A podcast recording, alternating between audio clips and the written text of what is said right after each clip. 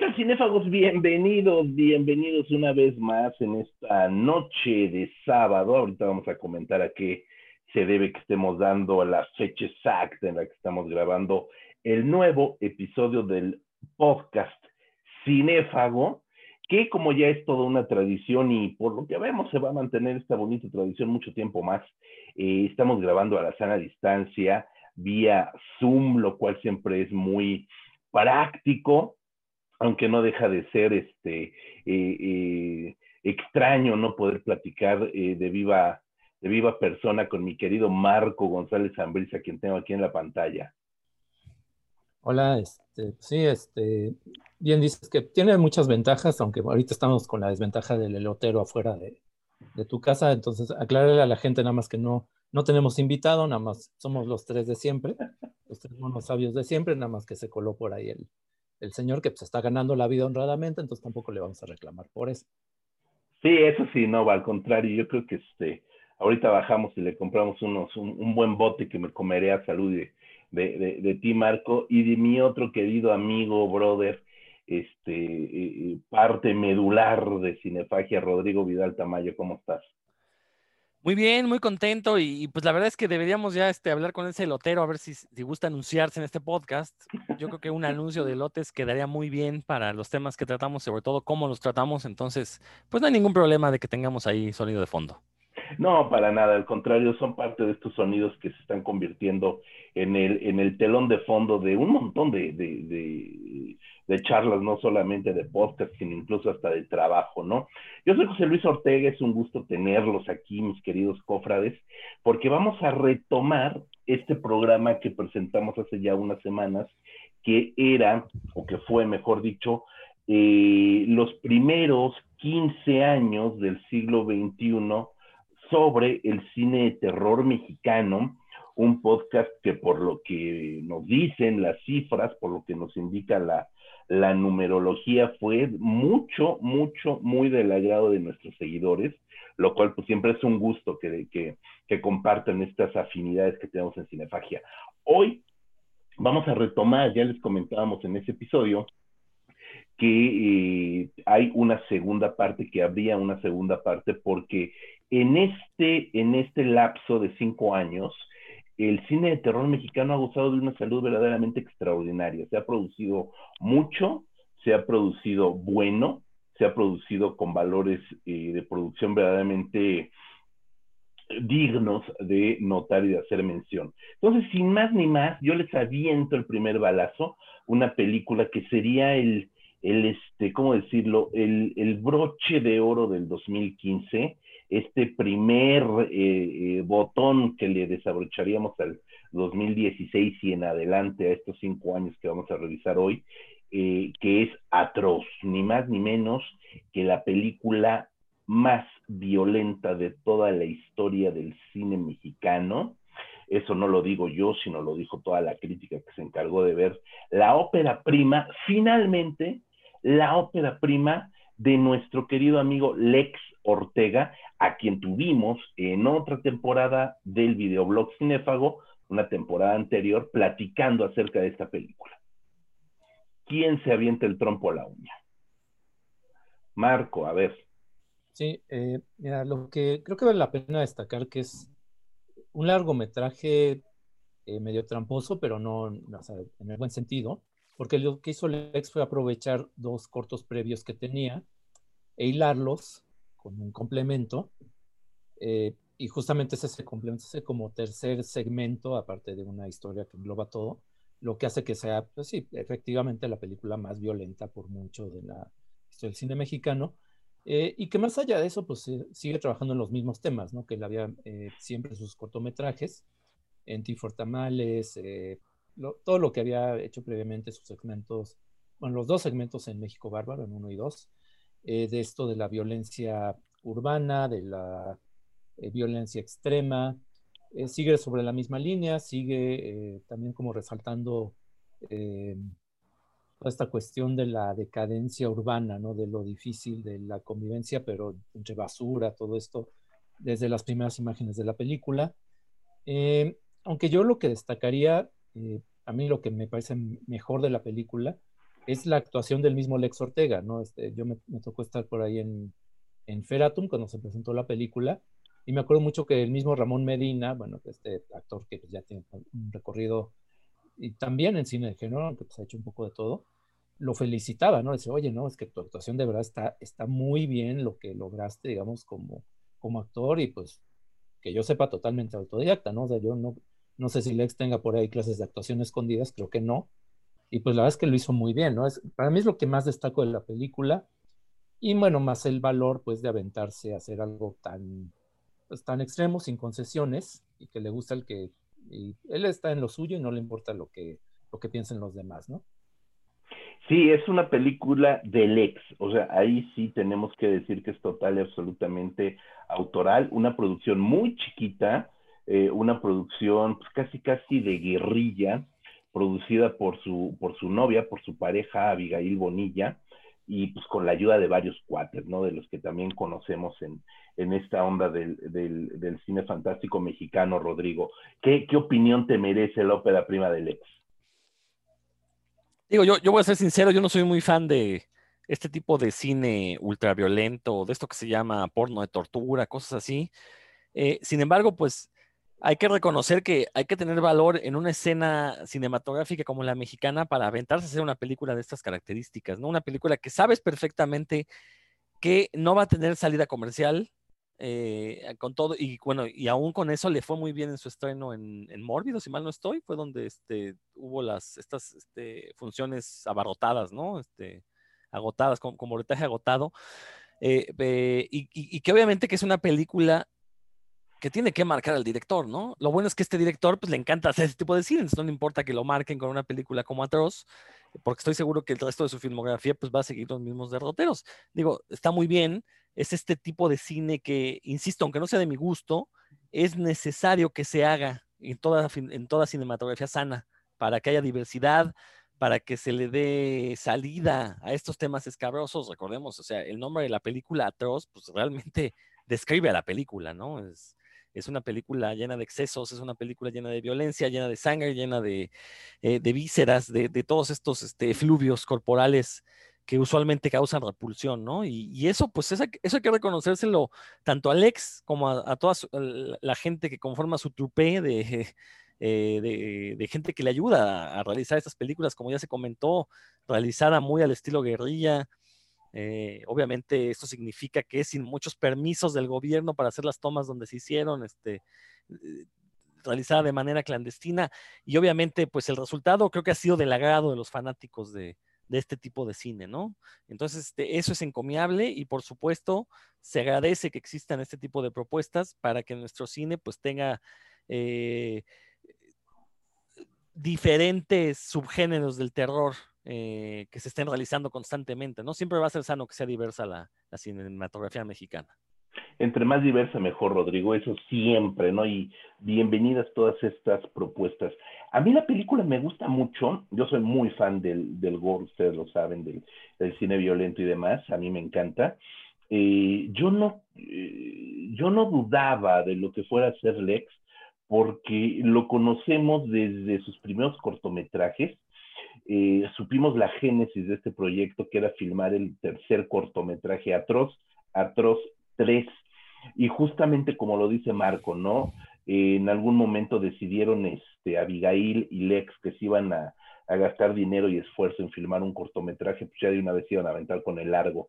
Y me parece que fue la decisión más atinada. Reaprovechan Atroz 1 y Atroz 2, que ya se conocían en otros festivales, incluso fuera de México, y los reacomodan como una suerte de phone footage en la anécdota se cuenta el, fortuito, eh, eh, eh, la fortuita detención de, en un accidente automovilístico de una pareja de cuates, uno de ellos Lex, y descubren estos videos de, porno tortura. Entonces, a partir de ahí se desarrolla toda la película. coincido con Marco, la actuación de Lex es brutal. Y no es brutal porque se dedique a hacer tropelía y media, porque en realidad mucha parte de su intervención es en el, en el igualmente brutal y pasado de lanza interrogatorio policiaco, Entonces realmente no estamos viendo a Alex ahí enloquecer, ni, ni bañarse en sangre, ni hacer tropelea y media. En realidad, es una actuación muy contenida que hasta donde tengo entendido, Marco, pues tampoco, tampoco sé que, haya tenido alguna formación actoral, como tampoco tiene una formación en director. Lex estudió eh, sonido, es sonidista, estudió sonido en Canadá, él estudió en Canadá sonido, y a partir de que se ve inmerso en distintos tipos de producciones, él comienza a, eh, eh, a, experimentar en la dirección y de ahí para el real, ¿no? Entonces estamos hablando de que es un cuate que tiene una sensibilidad, este, pues bastante, bastante bien, bien dada eh, para, para, la actuación, para la dirección, y pues ve a saber para qué más. Él es también eh, cantante de una banda de grindcore, entonces, pues tiene bastantes monerías por ahí guardadas, Lex Ortega, ¿no? Este, la película, ahí eh, voy con otras cosas extracinematográficas. Por un lado, me da muchísimo gusto y celebro mucho que la película tuvo estreno comercial en Europa, en Asia, en Norteamérica, me refiero a Estados Unidos, Canadá, en Europa se estrenó en Alemania, se estrenó en varios eh, países, se estrenó en, en Japón. Eh, hoy por hoy hay ediciones especiales en Blu-ray, eh, tanto en Estados Unidos, en Canadá, en Europa, en Japón, etcétera. Y aquí en México la película tuvo un estreno verdaderamente humillante, creo que sería la palabra, no para Alex, sino para todo el cine mexicano porque le estrenaron solamente en cinco salas. Tuvo un estreno solamente en cinco salas en el Cinépolis Piojito de Tangamandapio en horarios de las 10 de la mañana. O sea, fue un estreno verdaderamente eh, injusto, no sé, eh, incluso por el hecho de que la película estaba eh, ya muy cacareada como la película más violenta de la historia del cine mexicano, al contrario, debió de haberse estrenado en más salas, o por lo menos en salas mucho más estratégicas, y en funciones de las 10 de la noche, 12 de la noche, ¿sabes? Como hacer este culto alrededor de la película y lamentablemente la condenaron al fracaso en taquilla, ¿no? Eso a mí me, dolió muchísimo porque creo que mereció eh, eh, mucho, mucho mayor apertura esta película, por supuesto con clasificación D, evidentemente, pero tendría que haber tenido un mucho mejor trato por parte tanto de la distribuidora o no, sé quién la distribuyó, mentiría, este, o de la exhibidora del tándem este, que, exhibe aquí en México y, y, que no, pues que les dio frío, supongo, ¿no? siendo que tenían un potencial ahí, porque estoy seguro que en funciones de 10 de la noche la película hubiera llenado de una manera bastante importante. Lamentable, lamentable el caso de, que eso suceda con este tipo de producciones. Eh, otra película que también se pudo ver en festivales, la mayoría de estas películas que vamos a estar comentando han estrenado en festivales y de ahí algunas, solamente algunas han podido conocer estreno en cartelera. Una de ellas es Girón de Niebla, una película del 2016 de Julio César Estrada, eh, que nuevamente Julio César Estrella, Estrada, Estrella eh, Medina, eh, tienen como esta fascinación extraña por estar saboteando y explotando la obra de Carlos Enrique Taboada. En el programa anterior hablamos de los remakes que hicieron. Aquí se van con este proyecto que presentan como la película perdida de, este, de Carlos Enrique Taboada. Hay un documental del 2014 que se llama Girón, que dirige Cristian Cueva y que habla sobre este mito de esta película que sí filmó Taboada en Video Home, ya en video, no es cine, eh, y que por distintas circunstancias se pierde el, material y se encuentra una parte, solo una parte, no está completo, en la Filmoteca de la UNAM. El documental de Cristian Cueva presenta parte del metraje de Girón, telefilme realizado por Carlos Enrique Taboada en 1986. Esta película, Girón de Niebla, consigue los derechos del guion original y hace una película que si bien es correcta, está muy por debajo, evidentemente, de lo que, de lo que pudo haber o de lo que es en realidad Girón de Niebla, este, realizada por Carlos Enrique Taboada. No sé, Marco, creo que tú la viste, no sé si Rodrigo la, la, pudiste ver, pero estoy seguro de que Marco sí la vio.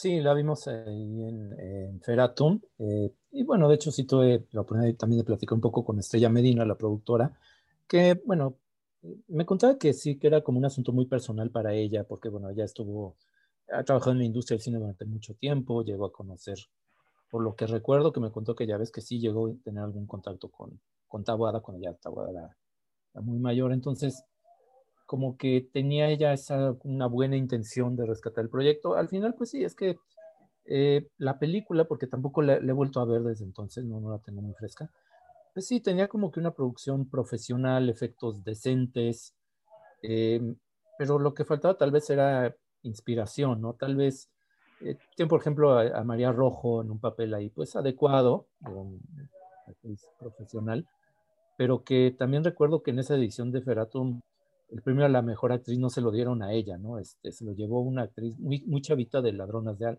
de Almas.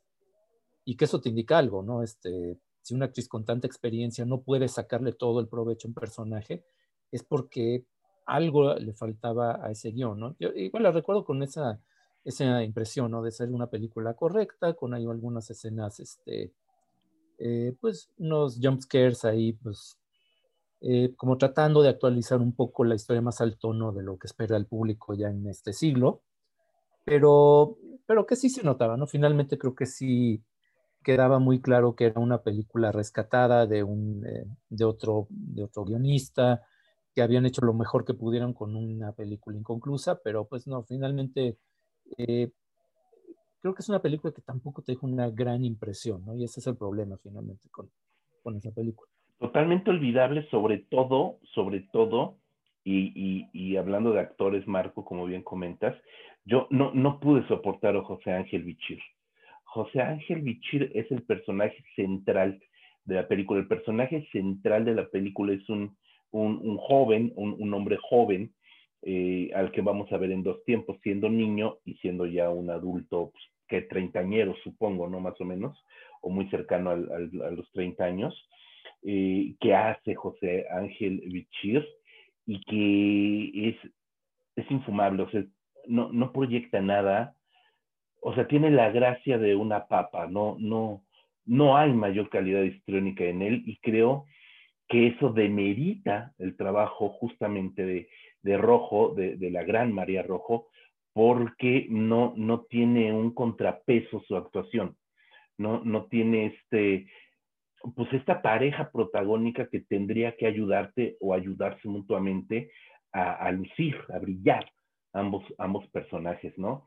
Entonces creo que, que este, pues también, eh, no lo sé, nunca lo sabremos, pues supongo que María Rojo también sufrió de estar compartiendo cuadro con un bolillo, porque realmente no, no le exprimes nada a José Ángel Bichir siendo el personaje central de una película de terror, ¿no? Entonces, eso me parece lamentable. Rodrigo, kilómetro 31, segunda parte, kilómetro 31 sin retorno, es el título oficial, kilómetro 31 sin retorno o Kilómetro 31-2 de Rigoberto Castañeda, una película, una secuela que llega muy, muy tarde. Mira, como yo he venido diciendo desde la primera parte de este, de este programa, eh, soy sincero, no he visto muchas de estas películas, la verdad, no las he querido ver porque ya sé lo que, a lo que me atengo en caso de ir a verlas.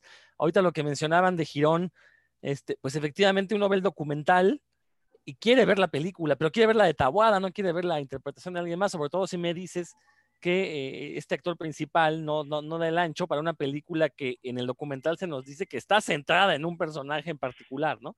Este, en el caso de Kilómetro 31, efectivamente, lo, mencionamos la vez pasada, ¿no? Tuvo un éxito cuando se, se está en la primera parte y pasan 10 años para que venga la segunda, creo que ya el, todo el ímpetu que, pudo haber tenido en su momento la película ya había desaparecido.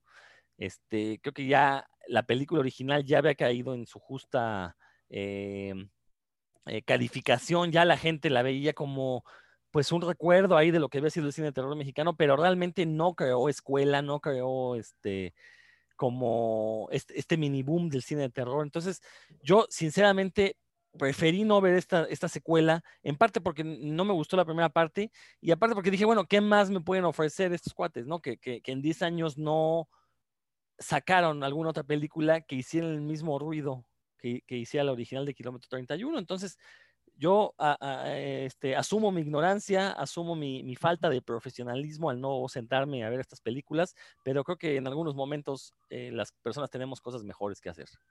¡Sas! ¡Sas!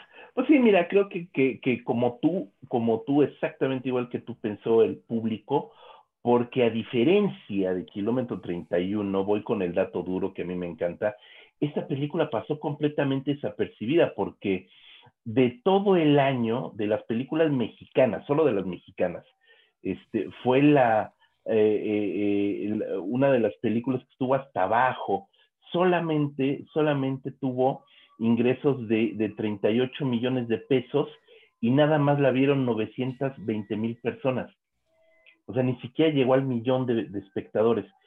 Ese año, que estamos hablando del 2016, la película más exitosa del cine mexicano fue ¿Qué culpa tiene el niño? Película de Chavacartas, que ahorita lo, no, sí, Chavacartas, que ahorita vamos a comentarlo, curiosamente. Eh, eh, simplemente estuvo en casi, casi 6 millones de espectadores. 5.89 millones de espectadores. Y Kilómetro 31 no llegó ni al millón. O sea, verdaderamente fue una película, como bien dices, la década que pasó del original a la secuela le cobró factura, porque los millones de públicos que fueron a verla hace 10 años, 10 años después no les interesó un carajo ir a ver esta película de Rigoberto Castañeda. Pero lo cierto es que también, o sea, cuando llegó la original de Kilómetro 31, pues era una década en la que eh, quizás el cine de terror no tenía el impacto que está teniendo en estos últimos cinco años, ¿no? O sea, ahorita ya tenemos toda esa saga del conjuro que está llevando carretadas de gente a, las salas, independientemente de su calidad.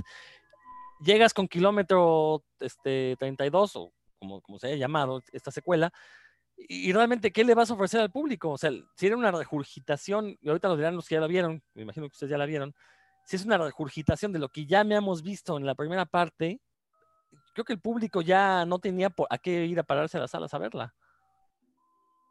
Pues sí, tal cual, mi querido Marco. Este sí, y bueno, para que vean que sí, no era broma lo del elotero, por eso estoy yendo un, por un organillero, al rato pasa el panadero con el pan, la del fierro viejo, no, está, estamos con todo ahorita. Pero bueno, el asunto, yo sí vi este kilómetro 31 y medio, que yo creo que es como debió haberse llamado para hacerla más, por lo menos simpática, porque la película pues no tiene mucho, mucho más allá de eso. Eh, sí, pues es que está medio rara porque sí retoma a uno de los personajes del policía, se enfoca mucho en ese personaje, ya no, no salen tanto los otros. Em, yo el principal problema que le encontré a la película, eh, porque sí la vi en su momento y la vi en el estreno, fue que creo que Rigoberto Castañeda fue a Estados Unidos en ese, en ese lapso de 10 años, pero como aprender las malas mañas de los guionistas de ella, porque los, los diálogos de los personajes eh, son como muy de teleserie. Eh, la descripción de personajes del, parapsicólogo, del, este, del que contrata al policía para que investigue los fenómenos que están pasando en su casa, todo eso, toda la descripción de personajes, todos los diálogos son, perdón, pero como de serie barata, ¿no? Este, están mal delineados los personajes por eso. Eh, está muy bien producida, eso sí, este, y, creo que eso es, una constante con todas las películas que vamos a estar mencionando creo que vamos a estar diciendo lo mismo. Sí, es que eh, técnicamente ya no le pide nada a producciones extranjeras. Eh, tiene ahí una toma muy vistosa, un plano secuencia larguísimo donde recorren toda la casa durante una manifestación del fantasma. Pero, es una escena demasiado larga, ¿no? Como que quiso explorar la posibilidad técnica sin realmente como que fijarse en qué aportaba la historia. Y al final queda pues algo pues bastante olvidable, ¿no? Este, eh, yo que sí defiendo a la, primera, sí me parece un bajón de calidad bastante marcado en esta segunda parte. Pues ya, sin nada más que decir, pasemos a la siguiente, una película que, eh, que en lo personal me gustó mucho. Le, seguí la pista a esta película eh, casi de que empecé a ver notas de ella, me, llamó mucho la atención cómo estaba facturada, ahorita lo vamos a platicar. Y después tuvimos la oportunidad de ir a la función de prensa aquí en la Ciudad de México eh, de una película que originalmente se llama 1974. Ese, ese año es el título original de la película, ópera prima de Víctor Drieire. Esta película tiene la peculiaridad de que es 100% norteña, es una producción 100% neoleonesa, más específicamente, si mal no estoy, de Monterrey. Es una película que eh, es un found footage, ¿no? Entonces, de alguna manera, cuando, cuando hablamos de found footage, ya sabemos a qué le vamos a tirar. Sin embargo, la película se filma totalmente en 8 milímetros, lo cual de entrada ya te supone un reto, una creatividad distinta, ¿no? Eh, a lo mejor muchos de los escuchas que nos están oyendo ni siquiera conocen las películas de, de, 8 milímetros, de super 8 milímetros, que eh, es celuloide, es película de cine de celuloide, que mide 8 milímetros de ancho, menos de un centímetro y se hace con unas camaritas, unas cámaras de cine chiquititas, que son del tamaño, pues, más, más chiquitas o del tamaño de un iPhone 11 enorme, este, y que muchas de ellas son de cuerda, le das cuerda para que pueda girar y obturar, etcétera, etcétera. ¿A qué voy con todo esto? Fue una decisión estética que a mí me parece muy adecuada, porque la película está situada en el año de 1974 y se supone que encuentran las latas de la película que la familia filmaba, nuestros padres o abuelos, no padres todavía, en el 74, así como nosotros hacemos TikToks, bueno, yo no, Rodrigo sí. Cuando nosotros hacemos nuestros eh, TikToks con el celular, pues los papás grababan las linduras del, de los nenes con estas camaritas de 8 milímetros. Entonces eso le da una factura a la película preciosa, porque además platicaba el director que obviamente mandan el material a Estados Unidos a revelar. Obviamente la, la gelatina de la película ya estaba medio caduca y eso todavía le da en el revelado una textura aún distinta a la película. Entonces, digamos que técnicamente es todo un, trabajo muy padre, porque además este, poner en escena y enmarcar y tirar cámara teniendo como referencia un cuadrito de 8 milímetros es verdaderamente difícil. Pero además de eso, la película justamente es engañosa, tiene un giro que no les vamos a contar definitivamente, pero que hace que la película de veras te, te sorprenda. Ahora, vamos con lo estrictamente extracinematográfico. Mórbido toma la película para distribuir y lo primero que hacen es cambiarle el nombre. Y le ponen La posesión de Altair. Título más derivativo no pudieron escoger. O a lo mejor sí la posesión de Marta, la posesión de, Carmina o la posesión de la mamá de Altair o como quieran ponerle, pero más derivativo no se puede. Y creo que eso termina perjudicando a la película porque no estamos hablando precisamente de una posesión. Entonces, cuando tú ves una película que tiene el título Posesión, sabes qué esperar de la película y vas a buscar eso en la película y aquí no aparece y eso terminó dañando mucho a la película. ¿Quién comenta? Marco.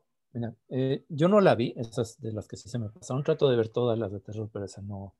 No la vi en parte porque eh, ya para. Y esto creo que es una constante también, creo que lo voy a estar mencionando una y otra vez. Eh, ya para cuando se estrenó el Found Footage ya llevaba 10 años de vigencia o más. Y ya ver una más de Found Footage era como que, ay, no, ya, por favor, este, Igual, si a lo mejor me hubiera enterado un poquito más del, del Super 8, esa cuestión, la verdad es que no me llamó mucho la atención. Eh, de hecho, la quiero ver porque, bueno, también revisando ahorita el elenco sale Diana Bobbio, ¿no? Que pues, es identificado más como, como personaje ya en papeles cómicos. Eh, pero bueno, pues es como un un añadido ahí, ¿no? creo que vale la pena verla en otro registro, ¿no? Eh, pero sí, o sea, la verdad es que de la película como tal pues no, no puedo opinar, este, pero eh, creo que eso es algo que vamos a estar mencionando, ¿no? Como se ha estado produciendo ya bastante, ya más cine de terror en México en estos cinco años y seis años, pero muchas veces es en géneros que ya están como agotados, ¿no? Y eso creo que sí está afectando a la industria. Aquí, más allá del phone footage, este, la película sorprende por, por otras cosas, ¿no? Que es justo lo que les comentaba.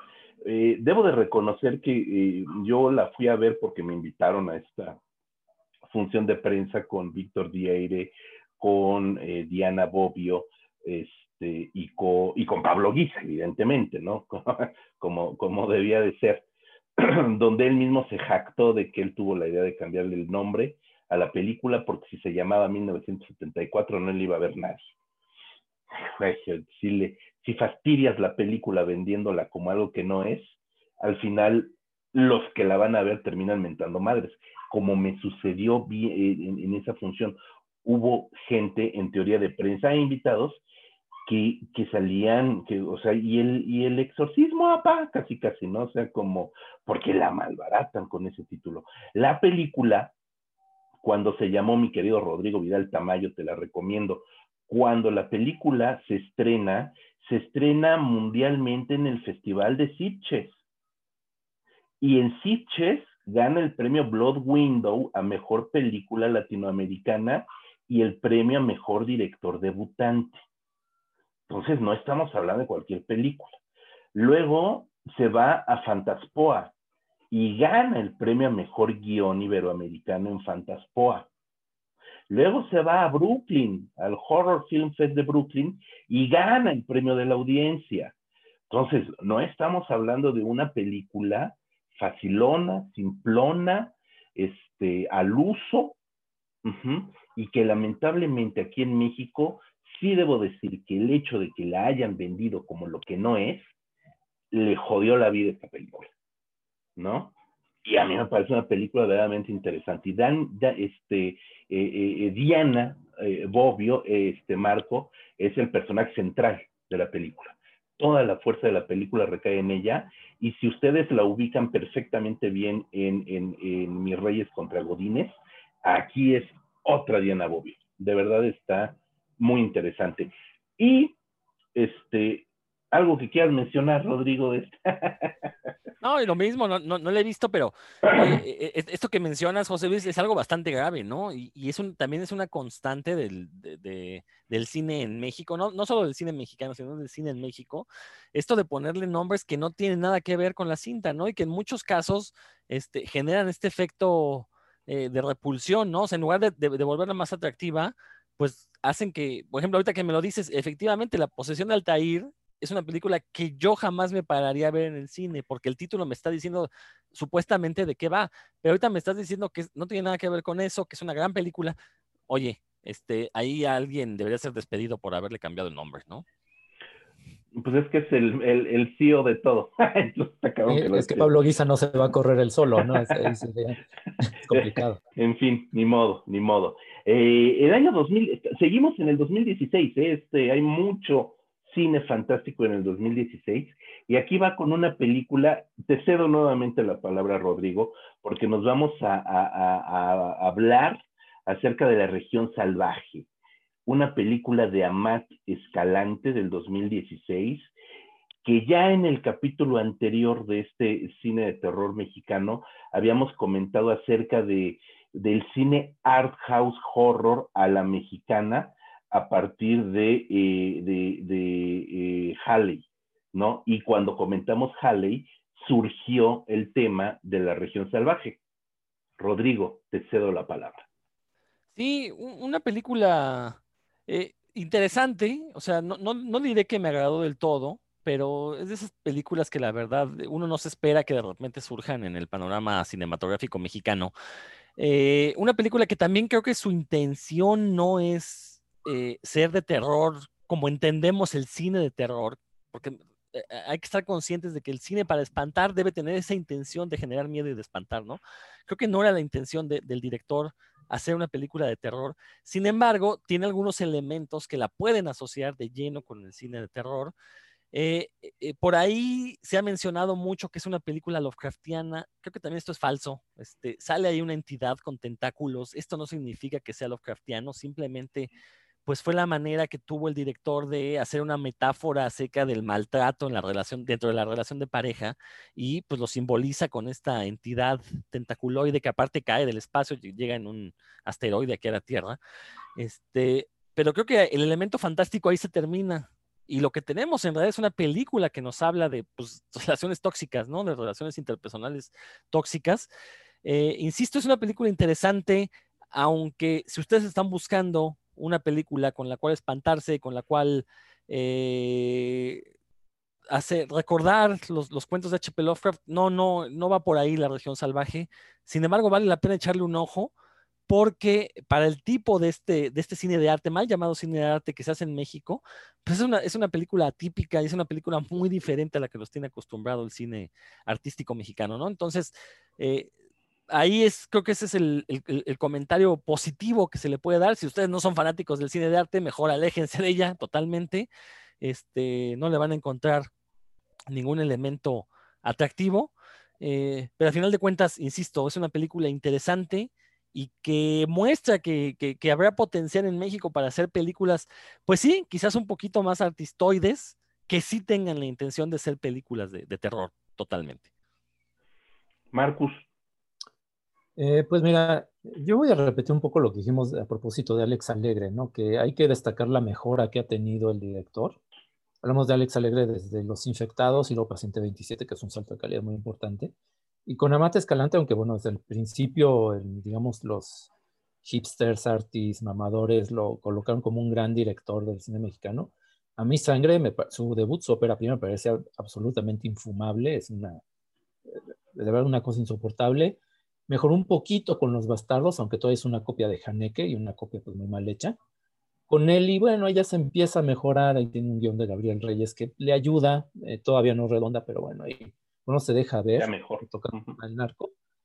Y la región salvaje creo que sigue ahí como en ese lento ascenso, ¿no? Hacia mejores cosas.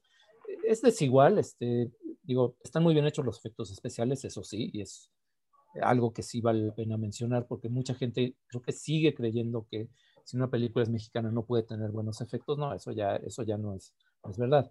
Se nota en la película, bueno, toca temas que son muy relevantes, ¿no? De homofobia, de violencia doméstica, están ahí integrados en la trama, eh, pero finalmente me parece, pues, desigual como toda la obra de Escalante hasta la fecha, aunque, repito, pues, por lo menos ahí va poquito a poco mejorando, ¿no? Por lo menos no es sangre y por lo menos, este, ya las influencias, aunque en este caso la influencia de, de Shulapsky sí es muy marcada, de Obvia.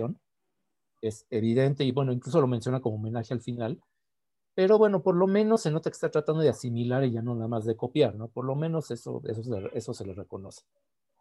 Pues fíjate que no sé si tengamos que celebrar eh, la región salvaje como la primera o única película mexicana fantástica, y lo hago entrecomillado para quien no me está viendo, en tener un premio de prestigio porque obtuvo el León de Plata a Mejor Director en el Festival de Venecia, ni más ni menos, que es uno de los tres festivales más importantes del mundo, Cannes, Berlín, Venecia.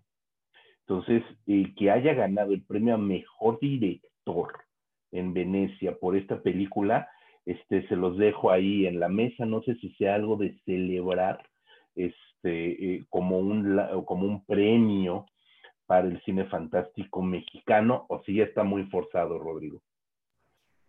Mira, yo, yo, no me confío de los premios porque siempre premian cosas, como ya dijo Marco, de mamadores, ¿no? En el caso de, de la región salvaje, eh, se sabe que utilizó actores amateur que en muchos casos realmente no dan el ancho para el tipo, el tipo de película que quería filmar. Esta idea de hacer cine pobre, de hacer cine este, cercano a, la cotidianidad, creo que no le salió con la región salvaje, sobre todo cuando le metes elementos fantásticos.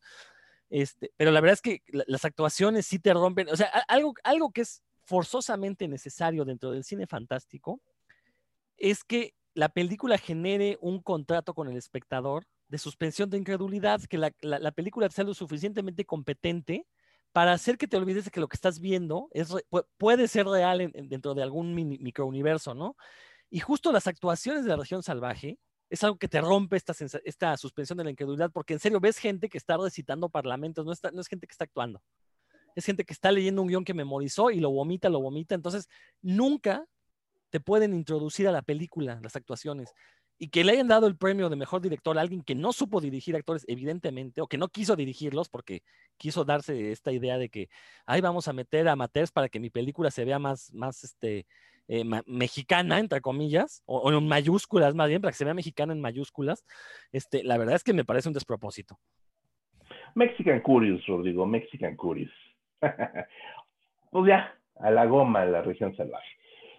Una película que recuerdo que causó todo tipo de reacciones, eh, algunas de ellas molestas, este, en sala cuando la presentamos, sobre todo, eh, me acuerdo de una función en Masacre en Joco, fue Los Parecidos, segunda película de Isaac Svan, que por supuesto es una película de corte fantástico, extraña, hay que decirlo, guion del propio Isaac Svan, eh, ubicada en el 68, en la noche, por supuesto, en el 2 de octubre del 68, a propósito, a propósito totalmente, eh, un puñado de personajes, seis, ocho personajes, no recuerdo, un niño entre ellos, este, quedan atrapados en una estación eh, de autobuses por una tormenta tremebunda y a partir de ahí se va desarrollando toda una serie de, de fantásticos extraños, hay que decirlo. Y la película divide opiniones hasta la fecha. Bueno, no tiene mucho, no tiene cinco años la peli. Este, me refiero a que tiene más películas ya este Isaac, pero hasta la fecha es una película que muchos idolatran, ajá, y, que también resultó premiada en Sitges en su momento y que otros aborrecen, ¿no? Creo que la opinión de, de, de, su ópera prima fue prácticamente unánime, celebrando la ópera prima de Isaac Svan, que ya comentamos eh, el incidente en la sesión anterior. Aquí se dividió tremendamente. ¿Ustedes qué opinan? ¿Ustedes la vieron esta película? Este, pues a, mí sí me tienen que poner el campo de los detractores, porque sí me parece que repitió lo, que hemos comentado, ¿no? Del incidente, este mal, manejo de los actores, dejando que exageren, dejando que griten todo el tiempo. Está en un tono muy exaltado desde el principio, desde antes que empiezan a pasar cosas raras. Parece que todo el mundo se metió tres líneas de coca antes de, antes de entrar a cuadro, ¿no? Están todos gritando, todos sudando, todos este, manoteando como locos y ya desde ahí te saca de la narración y, además de que sí es, bueno, obviamente Isaac Esman, su modelo a seguir, su ejemplo de vida es este, La Dimensión Desconocida, Rod Serling, y aquí pues es muy parecido a un episodio clásico que aparte todos vimos, ¿no? Entonces, y aparte, y aparte de todo eso creo que va perdiendo poco a poco el control sobre la película, y ya cuando sale un perro con barbas por ahí, pues ya, ya no sabes si reírte o o ya mejor abandonar la, la, sala, ¿no? Es como, me parece sí, eh, fallidona, digo, pues le fue, le fue bien porque fue su carta de presentación para irse ya a filmar a, a Canadá y a Estados Unidos. Y en ese aspecto, pues qué bueno, ¿no? Qué bueno que personalmente le fue bien. a mí la película, pues no, no me convence. Rob. Yo estoy con Marco en esta, también soy de los detractores. Este, coincido con todo lo que Marco le ha criticado esa película. De hecho, cuando la vimos, me acuerdo en una función de prensa también salimos y hicimos estos mismos comentarios. Y creo que la prueba de que no es tan buena película es que justamente todo mundo habla del incidente y los parecidos no. Como que los parecidos fue menos vista por lo mismo, ¿no? El incidente, bueno, tenía la ventaja de que es una ópera prima, de que era una historia un poquito más original, entonces, y, e independientemente de los errores que pueda tener, bueno, a final de cuentas es una película interesante. Sin embargo, aquí con los parecidos, sí, creo que eh, me parece que es una película que fue escrita al aventón, como que no se cuidó mucho el guion. Eh, y, sí, como que hubiera estado bien como un capitulito precisamente de, de, una serie tipo de dimensión desconocida, como Hora Macabra, quizás un capítulo de 40 minutos a lo más. Sin embargo, la extiende a más de una hora, hora y casi hora y media, y, la verdad es que ya llega un momento en que la película este, no, no tiene ningún sentido, ¿no? Ya todo lo que te podía sorprender lo hace en la primera media hora y después ya nada más es esperar a ver cómo logra corregir el rumbo el director, cosa que jamás sucede, ¿no? Entonces, sí, la verdad es que es una película que creo que eh, el hecho de que no sea tan conocida como, como, su, como el incidente, eso también nos dice mucho de su calidad. Sí, no le fue igual de bien. Definitivamente, este, eh, yo, yo me quedo con su ópera prima, creo que es superior a mí. La película me entretiene, efectivamente es una película este, que, que, bien pudo derivarse en un capítulo de una serie de una hora sin mayor problema. Tampoco es una película larga, pero bueno, eh, creo que podría haber sido así. Pero si hay algo que me, que me molestó mucho, no que me enojara, sino que físicamente me molestó, me incomodó, fue que todos gritan. Pues es una película de verdad eh, apabullante en el mal sentido de que te, te, te atosigan demasiado. Y creo que hay un regusto en el diseño sonoro enfermo en la película, porque está diseñada para aturdir, ¿no? Eh, para crear como, supongo, como esta atmósfera de mayor locura o de mayor tensión, y, el sonido termina estando demasiado saturado. Eso, eso físicamente resulta, resulta molesto. ya, punto. El 2016 de verdad que nos ha dejado muchas cosas. Quiero cerrar el 2016 con dos películas. Eh, una, que no vamos a hablar de todo, porque hay muchísimo. Vamos a hablar como de lo más eh, eh, meritorio. Dos películas para cerrar el 2016. La, em, tenemos La carne, de Emiliano Rocha Minter. Uy. perdón que sea autorreferencial, no es mamonería de mi parte, pero es que en Masacre en Joco sucedieron cosas muy chidas durante los años que duró. Esta película la presentamos en Masacre en Joco, eh, con la presencia del director, eh, y me parece que de uno de los actores, no estoy seguro si era el guionista o uno de los actores el que acompañaba a Emiliano. Eh, em, Emiliano andaba súper high en, la presentación, perdón, pero hay que decirlo, ni modo, las cosas como son el público se quedó con muy buena impresión de la película, una película surreal, extraña, eh, fantástica, no es propiamente de terror, es una película que me resulta sumamente extraña en el contexto del cine mexicano, es un poco como atroz en el sentido de que son de estas películas que qué bueno que existan en el contexto del cine mexicano violenta, fársica, brutal, desinhibida, desfachatada, eh, llena de, de, sexo, de suciedad, de secreciones. Y me parece que es una película poderosa en ese sentido. Me gustó. Pero en el momento en que Emiliano toma la palabra para hablar, y lo hago otra vez entrecomillado, de la película, que no podía hilar ideas, y que se puso en un plan demasiado especial, vamos a decirlo, con el público.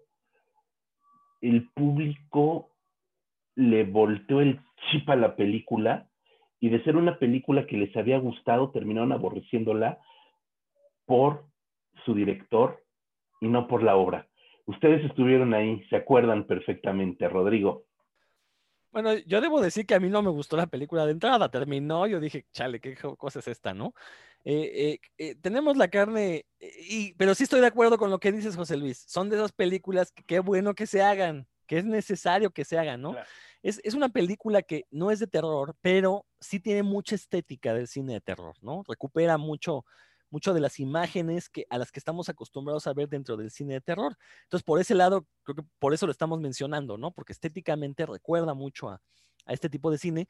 Eh, es una película que podría ser interesante si desde un inicio se hubiera tenido la intención precisamente de hacer algo así. A mí me parece que, como ya se comentó, pues es un viaje de drogas en la que escribieron un pseudo guion, después se pusieron a filmarlo con mucha improvisación de los actores, todo eso, y salió una película, sí, la verdad es que bastante decorosa, está muy bien hecha, por ese lado no, no, no, no, se le puede recriminar nada, que, que, como ya mencionamos, ¿no? Creo que a partir de, de, esta década ya el cine mexicano, los valores de producción ya son de primer mundo, ¿no? No, no podemos recriminar al cine mexicano que se siga haciendo cine piojito, ¿no? Este, pero sí, lo, lo cierto es que es una película en la que se siente la mamonería, es una película que también intenta tener este toque artístico metido, embonado, calzado a fuerzas. Eh, y es una película que a final de cuentas termina y no llega a nada, no es una estampita, es una estampita con algunas imágenes grotescas, repulsivas, que, realmente parecen eh, como, como, la película que un niño travieso al que los papás le están diciendo, no, niño, no hagas eso, y el niño en su rebeldía sin causa, pues termina entregando una película como tenemos la carne.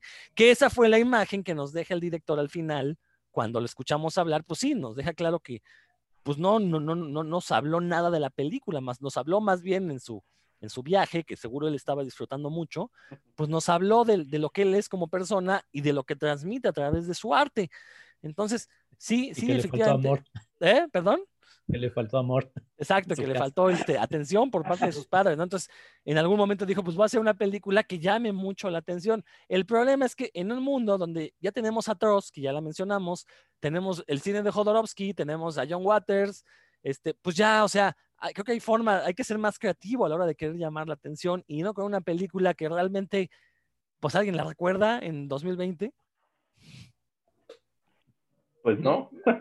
eh, yo lo único que quiero añadir es que eh, yo me acuerdo mucho que eh, aquí en periódicos se, se, habló mucho de la película porque habían, eh, la forma de publicitarla era, no, es que es tan impresionante, es tan extrema, que el público de Sitges, el público del Festival de Cine de Terror, se salía de la sala por, por la impresión, ¿no? Y casi, casi temblando. Y no, digo, los que hemos ido a festivales, bueno, cuando había festivales presenciales, sabemos perfectamente que en un festival hay tres, cuatro películas al mismo tiempo. Si tienes la, y aparte si son funciones gratuitas y estás viendo algo que no te parece, pues te sales porque seguramente hay algo mejor.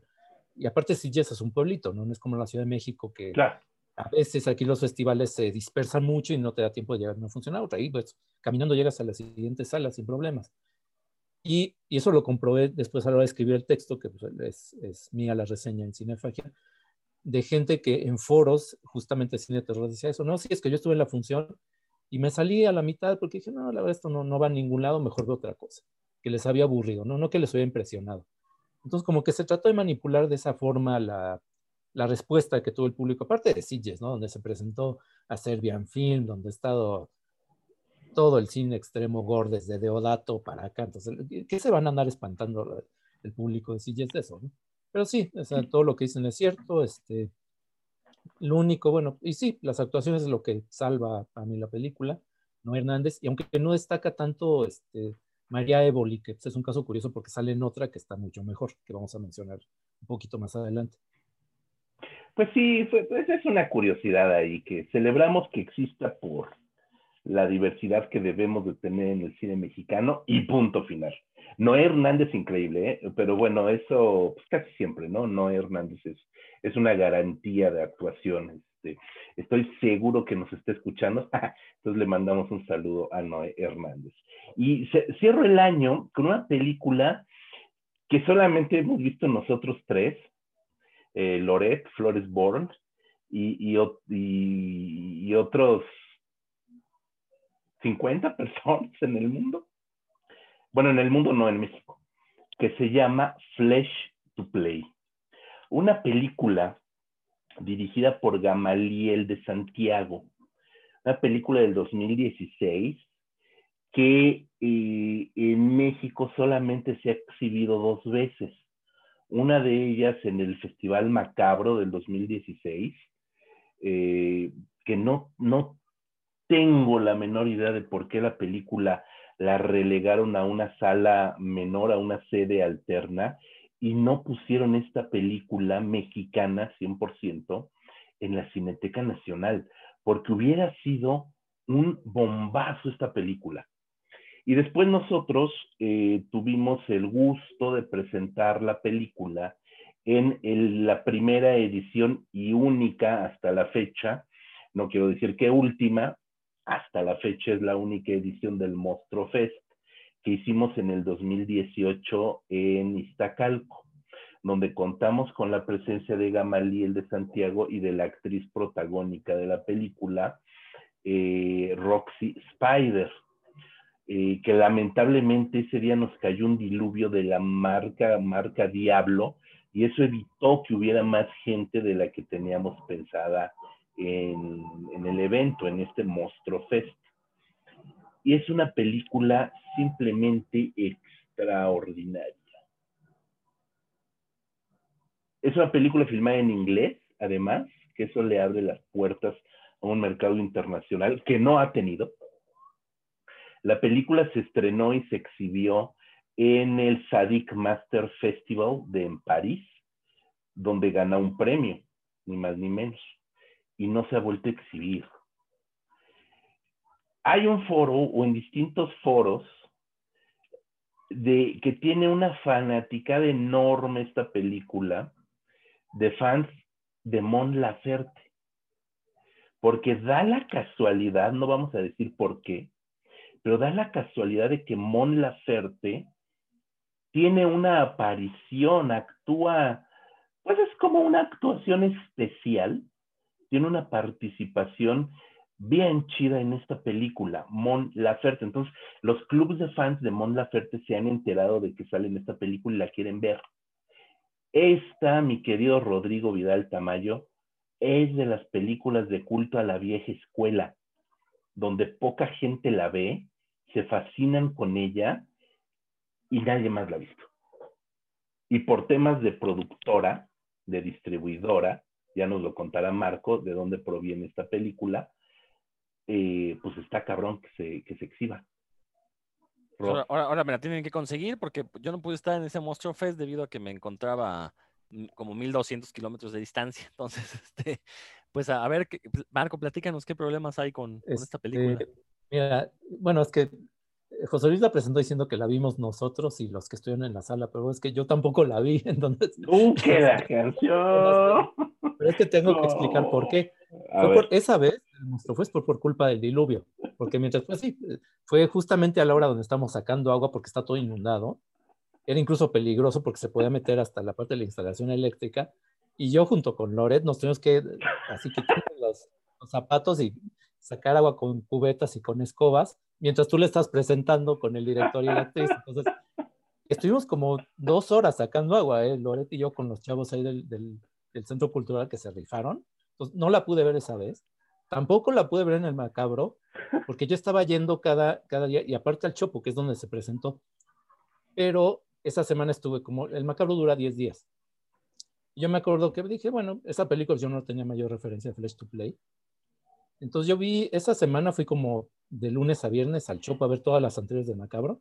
Y ese viernes ya me dio flojera. Dije, no, es que aparte pues, para mí es un viaje de una hora llegar al metro y luego llegar, aunque es un trayecto cortito, pero todavía llegar al Chopo y todo esto. Dije, no, mañana ya no voy, ya, qué flojera. Y después, en la noche, una alumna mía muy fan de Mon Laferte que fue a ver la película, subió su selfie con Mon Laferte y que aparte que la había visto y tal. Pues también medio topes por eso, pero es que aparte, pues, es lo malo que uno nunca sabe si la película se va a llegar a exhibir en otro momento, ¿no? Y está ahí perdida. Y es una película que está medio perdida porque el productor es justamente de Video Home. Es este José Felipe Pérez, eh, que le produjo muchas a Cristian González. Y yo creo que el hecho de no saber cómo moverla ahí sí tiene mucho que ver con, con el, hecho de que la película está en el limbo. Eh, aparte, bueno, Gamaliel por lo que nos, nos comentaba aquella vez, es que es una película que él hizo con el dinero que le dieron para hacer otra cosa, ¿no? Que él agarró los fondos y dijo, no, yo voy a hacer mi película de terror en inglés aparte. Y como que el productor no supo, no supo cómo moverla, ¿no? Que también es, también es complicado, ¿no? Si quieres meterle a un territorio, territorio es como se llama, este, digamos, los puntos de venta de una película, en qué países la vendes y todo esto. Si no tienes esos contactos, si no tienes ese, estás acostumbrado a vender otro tipo de material, si lo tuyo es, no sé, el cine infantil o el videojuego como tal, o vender una película de terror en inglés, gore, pues no vas a saber qué hacer con ella, ¿no? Y lamentablemente es lo que pasó con la película, que pues igual, que no, no dudo que esté muy buena, pero pues ya tampoco la he podido ver. Caramba, nos repámpanos. Bueno, para empezar, Rodrigo, te pido una, una disculpa porque se me olvidó que era justo, justo fue el periodo en el que estabas ocupando el ducado de, de Mérida. Entonces, este, pues, pues, sí, se me olvidó que no estuviste en el Mostrofest. Este, y, y perdón, pero como, yo estaba con Gamaliel y con Roxy viendo la película, no, no alcancé a, no alcancé a descubrir que, que tampoco estaban Marco, este, Loret y, y, muy probablemente Octavio Serra, nuestro productor, este, el cuarto, el quinto Beatle, este, el quinto cinéfago, supongo que tampoco la habrá visto. Entonces, no sé, no, a saber. Bueno, es una película rápidamente. La anécdota va de, es, es, es una anécdota que tiene muchos puntos en común con el Castillo de la Pureza, pero en mala leche. Hay un científico loco, evidentemente, un, un cirujano eh, católico a ultranza, este, que tiene miedo de que su hija, eh, eh este, una niña muy bonita, que tiene una malformación en la cara, o sea, tiene una malformación en la cara, pero digamos que el otro parte de su rostro es un rostro muy bonito, ¿no? Muy, muy, y, bueno, Roxy Spider es una chica muy, muy bella. Este, eh, para que no sufra, eh, la mantiene encerrada en su domicilio toda la vida y le hace creer que, que toda la gente, todas las chicas afuera, todas las mujeres en la calle, tienen eh, el rostro mal formado de alguna manera, o sea, que, que ella es normal, pues, o sea, que su rostro es normal. Y por ello secuestra chicas y las eh, interviene del rostro creando pues, ¿no? Para que su hija vea, pues sí, mira, todas las mujeres están igual de, de, de malformadas de una u otra manera. Evidentemente, este, pues todo se va a salir de control el cirujano tiene a su Igor, que es un enano igual eh, mala leche. Eh, es una película de verdad extraordinaria. A mí me vuela la película Flesh to Play. Eh, y bueno, eso, justo lo que acabas de decir, Marco, lo comentó, lo comentó Gamaliel al que habríamos 50 personas, yo creo, en la sala, este, 60 a lo mucho, eh, debido a esta condición del clima que nos afectó. Eh, nos contaba exactamente eso, ¿no? Que eh, la, productora le dio una lana para hacer un video home al uso y él dijo, ni mal, desde aquí saco mi película, ¿no? Ingesu. Y cuando entrega la película, literal, Marco, lo que acabas de decir, los productores se quedaron, ¿qué madres es esto, güey? ¿no? Y, y, y, bueno, pues cuál sería su sorpresa que la película pues, se está convirtiendo en un fenómeno de culto, que yo, lo último que supe, la película la exhibimos en el 18, pues el año pasado, en el 19, el último que supe es que la película tendría ya un comprador para Estados Unidos. A saber si la compraron, si la distribuyeron, si la distribuirán, no tengo la menor idea, pero es una película que merece verse, merece verse. El público francés en el Sadik Master quedó contentísimo. Pues aquí en México no vería por qué no. Ni modo, cerramos el 2016 porque, perdón, yo supuse que todos estábamos adentro de la sala viendo la película, era mi mejor y más grande deseo. Este 2017 vamos a abrirlo de volada nada más con el dato anecdótico de México Bárbaro 2. Eh, Fernando Urdapilleta, Diego Cohen, Cristian Cueva, Ricardo Farías, el Guarache, Lex Ortega, Michelle Garza, Abraham Sánchez, Sergio Tello y nuestro queridísimo Carlos Meléndez son los directores de este ejercicio que intentó poner reglas un poco más delimitadas, no diría yo que estrictas, sino delimitadas para tratar de mantener un mejor nivel en la realización de todos estos cortometrajes. Opiniones, porque la película le fue bastante, pero bastante mal. Eh, pues eh, como pasa con todas las antologías, este, pues es muy desigual. Hay segmentos eh, más rescatables y pues sí, o sea, no, no, es que sea nuestro muy buen amigo y que hayamos trabajado con él en, en Paracinema, pero creo que todo el mundo coincidía que el segmento de Carlos Meléndez era de los mejorcitos, ¿no? Que es un homenaje a, al cine ochentero, este, eh, cine de comedia adolescente, es como el más logrado. Eh, Les Ortega seguía como en lo suyo, este, ¿cuál otro estaba por ahí? El de, la leyenda de Juan Soldado de Abraham no es nada mal. De Abraham Sánchez, sí, que ese también es, me parece como de los más rescatables. Eh, el de Michelle Garza, por ejemplo, no me parece malo, aunque creo que la idea está como, como sencilla. Eh, pero fuera de ahí, la verdad es que sí, no, este, híjole, perdón, pero, sí, perdón con Cristian Cueva y Ricardo Farías, pero el segmento de bolas de fuego sí me pareció de lo más, este, muy fallido, muy, este, un intento de humor eh, transgresor y cachondo adolescente, pero es que caía más bien en lo, eh, en lo vulgar, ¿no? Y digo, hasta para los albures y ese tipo de cosas hay que tener gracia, y pues la verdad no, creo que no le salió. Y otro segmento que también esperaba más fue el de Urdapilleta, que bueno, con Estrellas Solitarias, que no es de una película de terror, pero que, eh, y digamos que no, en sus otras obras ha mostrado un sentido del humor pues muy apreciable. Y aquí también en, en Pozzonali, eh, como que no, no me convence su, su, segmento, ¿no? Tiene estas cuestiones de humor negro, de, eh, obviamente alusiones al canibalismo, pues no es, no es spoiler, es muy evidente hacia dónde va. Pero finalmente, pues me recuerdo más, no sé, eh, que sale Abigail Bonilla por ahí actuando este, como víctima al final, que sale Laura de Ita, o sea, recuerdas más ese tipo de detalles de elenco y cosas así curiosas que te llaman la atención, porque conoces a la gente más que por la obra como tal, ¿no? Sí, pues yo lo único que diría, este, Rodrigo, salvo tu mejor opinión, eh, eh, cuando cuentas el chiste una segunda vez ya no tiene gracia, ya no te ríes, ¿no? México Bárbaro la original México Bárbaro, este, fue la primera y el ser la primera pega dos veces, ¿no? Y con sus asegúnes, pues es una película que hizo hito para el terror mexicano, ya lo comentamos. Intentar repetir la fórmula me pareció incluso ya este, gratuito y, y, me pareció forzado y me pareció, pues incluso ya, este, ya ni siquiera nada original ni propositivo.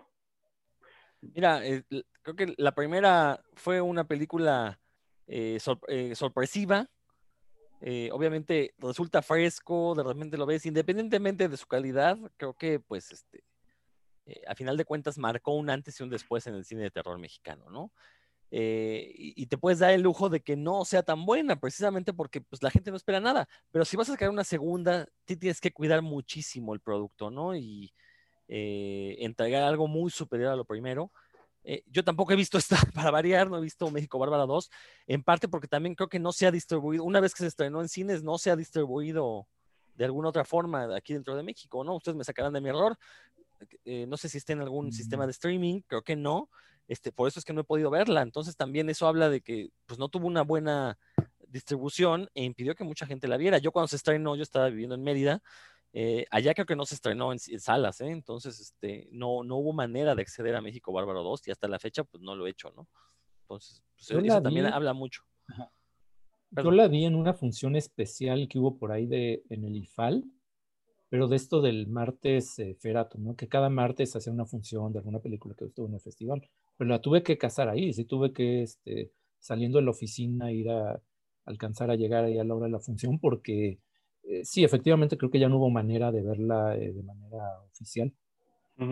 Sí, no tuvo el circuito festivalero de rigor y, adiós, ¿no? Igual fue una película que también se mantuvo por debajo, ¿no? del radar. Punto final, tampoco ahondemos más. Eh, Marco, nos, me comentabas fuera del aire de una película que yo no vi, sí no la vi, El habitante de Guillermo Amoedo.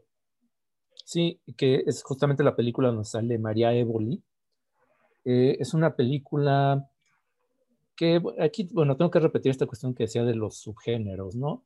El habitante, que es una película que eh, también de buena manufactura, tampoco es una película muy costosa porque es una sola locación, se trata de dos, eh, tres chavitas más bien que se meten a robar a una casa, tienen al parecer un compromiso con alguna mafia, no es que las están obligando, pues lo están exigiendo una cantidad muy fuerte de dinero, la única forma que tienen de conseguir es meterse a robar la casa de un senador. Pero resulta que el senador tiene un secreto familiar y mientras la película mantiene esa ambigüedad de qué está pasando, creo que funciona bastante bien. El director es un uruguayo que se llama Guillermo Amoedo. Eh, una de las eh, chavas que salen ahí es justamente María Évoli, ya mostrando que sí actúa y no nada más en cuera, como entendemos La Carne, ¿no? Que sí, este, vaya, sí tiene un registro actoral, sí puede interpretar un personaje, bla, bla, bla. Eh, tiene unas como críticas hacia la religión, más bien hacia la educación religiosa, sobre todo esta educación religiosa que medio hipócrita, doble moral. Entonces, tiene varios elementos que la hacen interesante, pero para mi gusto creo que eh, eh, se empieza a caer cuando se revela que es, tiene que ver todo con una posesión demoníaca. ¿Por qué? Pues porque el género de, de, exorcismos, para empezar, no es muy variado. Es muy difícil hacer algo nuevo en una película de exorcismos. Creo que desde El Exorcista ya era muy complicado hacer algo diferente. Era como, ¿qué hacemos este, con esta fórmula? Pues es muy poco lo que se puede hacer. Y creo que es ese, ese punto es donde se empieza a caer la película, en esa última media hora donde llega el exorcismo de rigor, es cuando ya no está tan bien resuelta, donde ya las actuaciones pues ya te... Eh, aunque está bien la película, bien hecha, bien filmada, eh, al final te quedas con la sensación de que pudo haber sido mejor si se hubieran olvidado el exorcismo y mejor se hubieran ido por otro lado, ¿no? Porque aparte tiene elementos para, para hacer algo más, más llamativo, pero no es mala, es como está dentro de las decentes, digamos, de estos cinco años. Mira, qué bueno. Otra película que también me comentabas este, antes de entrar al aire, Las reglas de la ruina, de Víctor Osuna, eh, que también la vimos en un Feratum, si mal no recuerdo, en un Feratum, este, eh, una película de Víctor Osuna, eh, que no sé si lo voy a forzar demasiado, no sé si la conozcas, Rodrigo, creo que no se ha exhibido, ¿verdad? Más allá de Feratum, entonces veo difícil que la hayas visto, que tendría cierta atmósfera Lovecraftiana, nos habla de un libro maldito, ya sabemos, ¿no? Como todo esto, entidades extrañas, protagonizado por Yunuen Pardo, que me acuerdo que estábamos muy sorprendidos de otras características de Yunuen Pardo en, en ese momento este, pero que es una película muy chiquita con Héctor Kotsifiakis, Kotsifakis, perdón, tiene un apellido que siempre me cuesta trabajo. Eh, es una película pequeñita, es una película muy modesta, es una película entretenida, ¿no? Cierta atmósfera que, que me parece que, que, es como de estos ejemplos de películas que, con poquito, con poco, sin, si tienes poco recurso, y conoces, sabes perfectamente y eres consciente de que tienes poco recurso, puedes hacer una película eh, bastante entretenida sin pretender lograr algo que necesariamente es imposible por las características de tu proyecto. A mí me parece una película bastante decente, Marco. Sí, y si no me equivoco, también es de Monterrey, ¿no? La película. sí, sí, sí. Recuerdo, es de, es de allá. Es, verdad, sí. sí. Sí, y sí tiene este, no es 100% Lovecraftiana, pero sí tiene referencias, este, un libro, como es un libro maldito.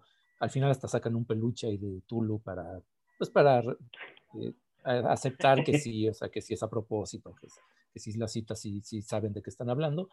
Eh, creo que para mí el problema que tiene es que esa modestia de medios de repente sí se nota eh, en algunos aspectos, ¿no? que a lo mejor se pueden haber cuidado más. Por ejemplo, en la dirección de arte. No, no las actuaciones no son malas, está bien, yo no empado. El problema, por ejemplo, es que en la ambientación eh, ella interpreta a una traductora. Le encargan traducir este libro, digamos, este, que conseguido ahí de una forma no muy, no muy clara pero tú ves la casa del personaje y es una traductora que no tiene libros en su casa, cosa que es muy extraña. Cualquier traductor, cualquier editor, cualquier escritor tiene la casa atiborrada de libros. Entonces, ese tipo de detalles creo que sí les fallaron ahí a la hora de, la película. Aparte, bueno, los efectos son, son modestos, pero no están, no están mal.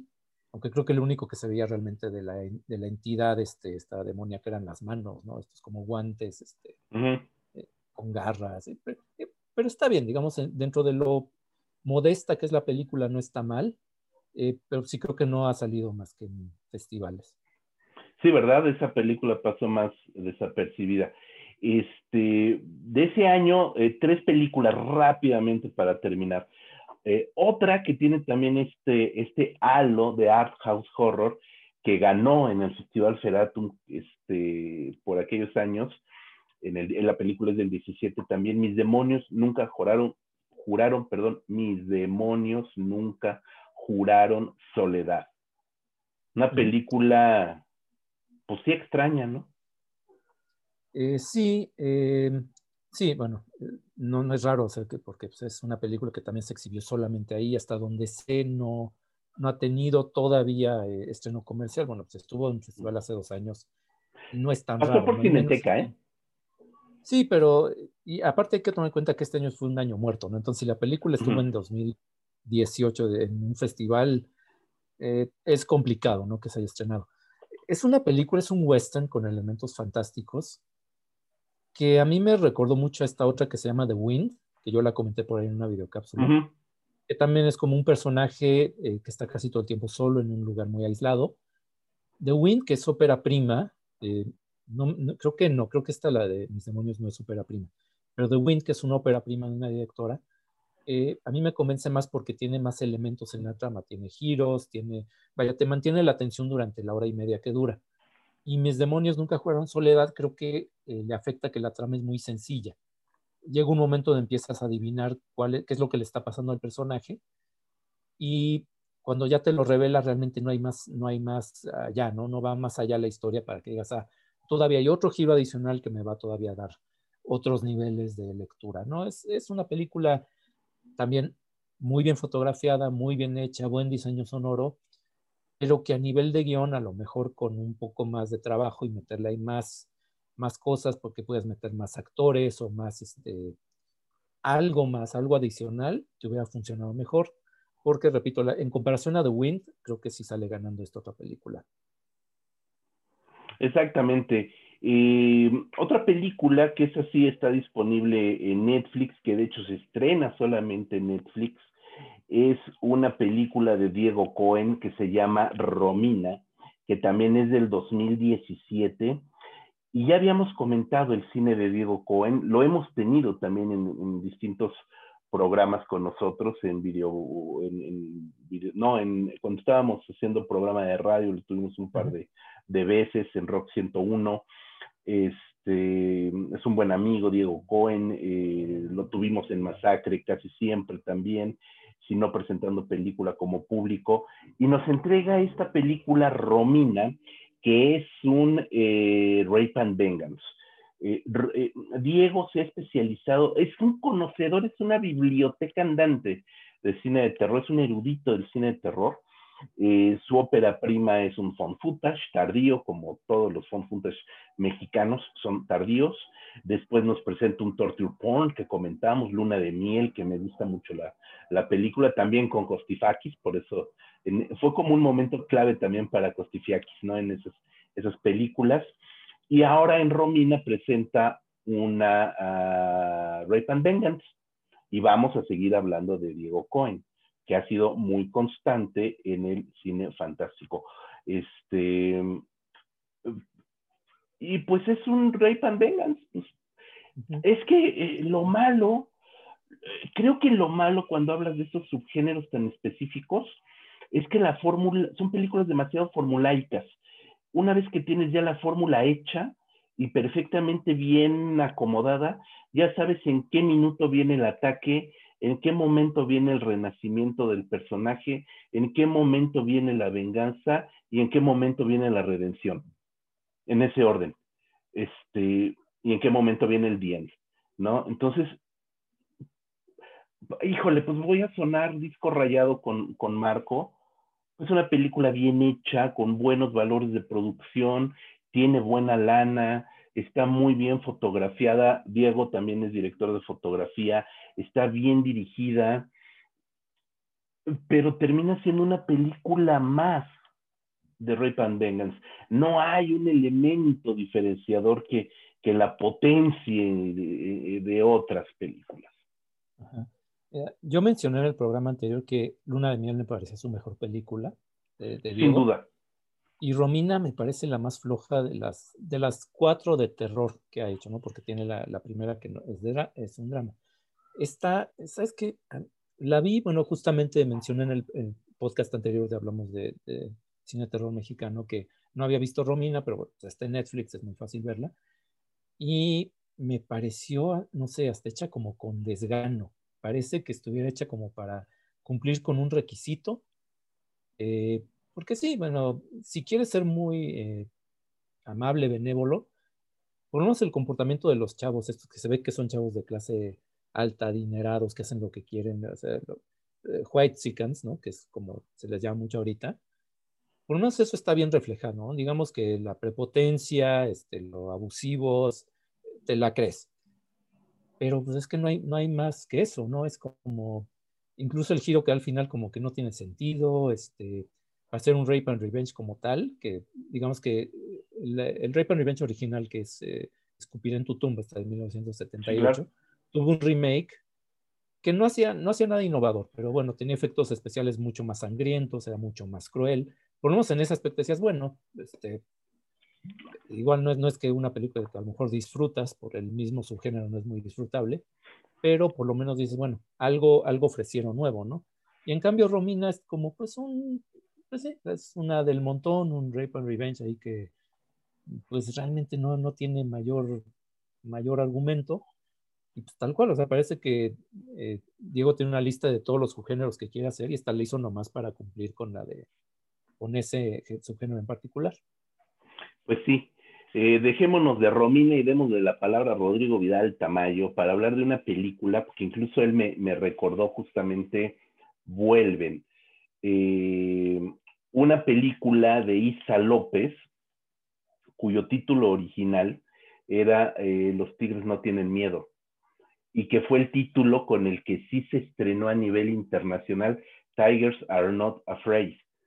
Eh, y que aquí en México le pusieron Vuelven, ¿no? Este, y la fotota de los fantasmotas en el póster.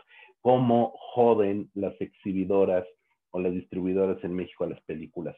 Y peor a las películas mexicanas, ¿eh? Qué joda les ponen. Rodrigo. No, pero en este caso jodieron a una gran película. O sea, este, yo no pude verla el año de su estreno, la, la apenas este año. Este, y la verdad es que en cuanto la vi, luego, luego entró a mi top 5 de películas de terror mexicanas favoritas. O sea, a ese nivel la pongo, ¿no? Me, parece una grandiosa película porque es de estas películas que te generan miedo, pero a partir de otros sentimientos. En este caso es la tristeza. O sea, es una película, es, es una película trágica, es una tragedia lo que estamos viendo. Y a partir de la tragedia te generan miedo. Sí, de repente por ahí hay unas escenas fantasmagóricas. Eso no significa que salgan fantasmas. Bueno, que sí salen, pero son más simbólicos que otra cosa. Eh, y es una película que eh, logra lo que otras películas que hemos mencionado aquí, como La región salvaje, como este, bueno, todas estas películas artistoides eh, que intentan generar miedo a partir de la realidad que, que, vivimos en México. Bueno, creo que Isa López lo logra con esta película, este, a partir del hecho de estas personas que son desaparecidas por el narcotráfico, genera una película de auténtico terror que la verdad este, combina la tristeza con el miedo y se convierte en una película fabulosa, fabulosa. O sea, la verdad es que creo que las palabras que yo pueda dedicarle a esta película no le hacen justicia, hay que verla.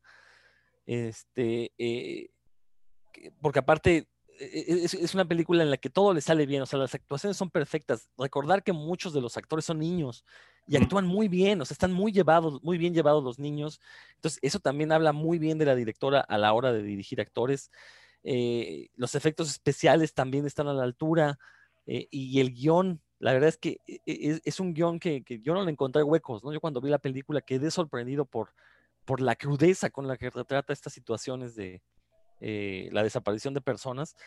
Y la verdad es que, insisto, creo que es de lo mejor que ha sacado México eh, en el cine de terror en este siglo y, es una película que desgraciadamente también no ha sido tan vista como debiera.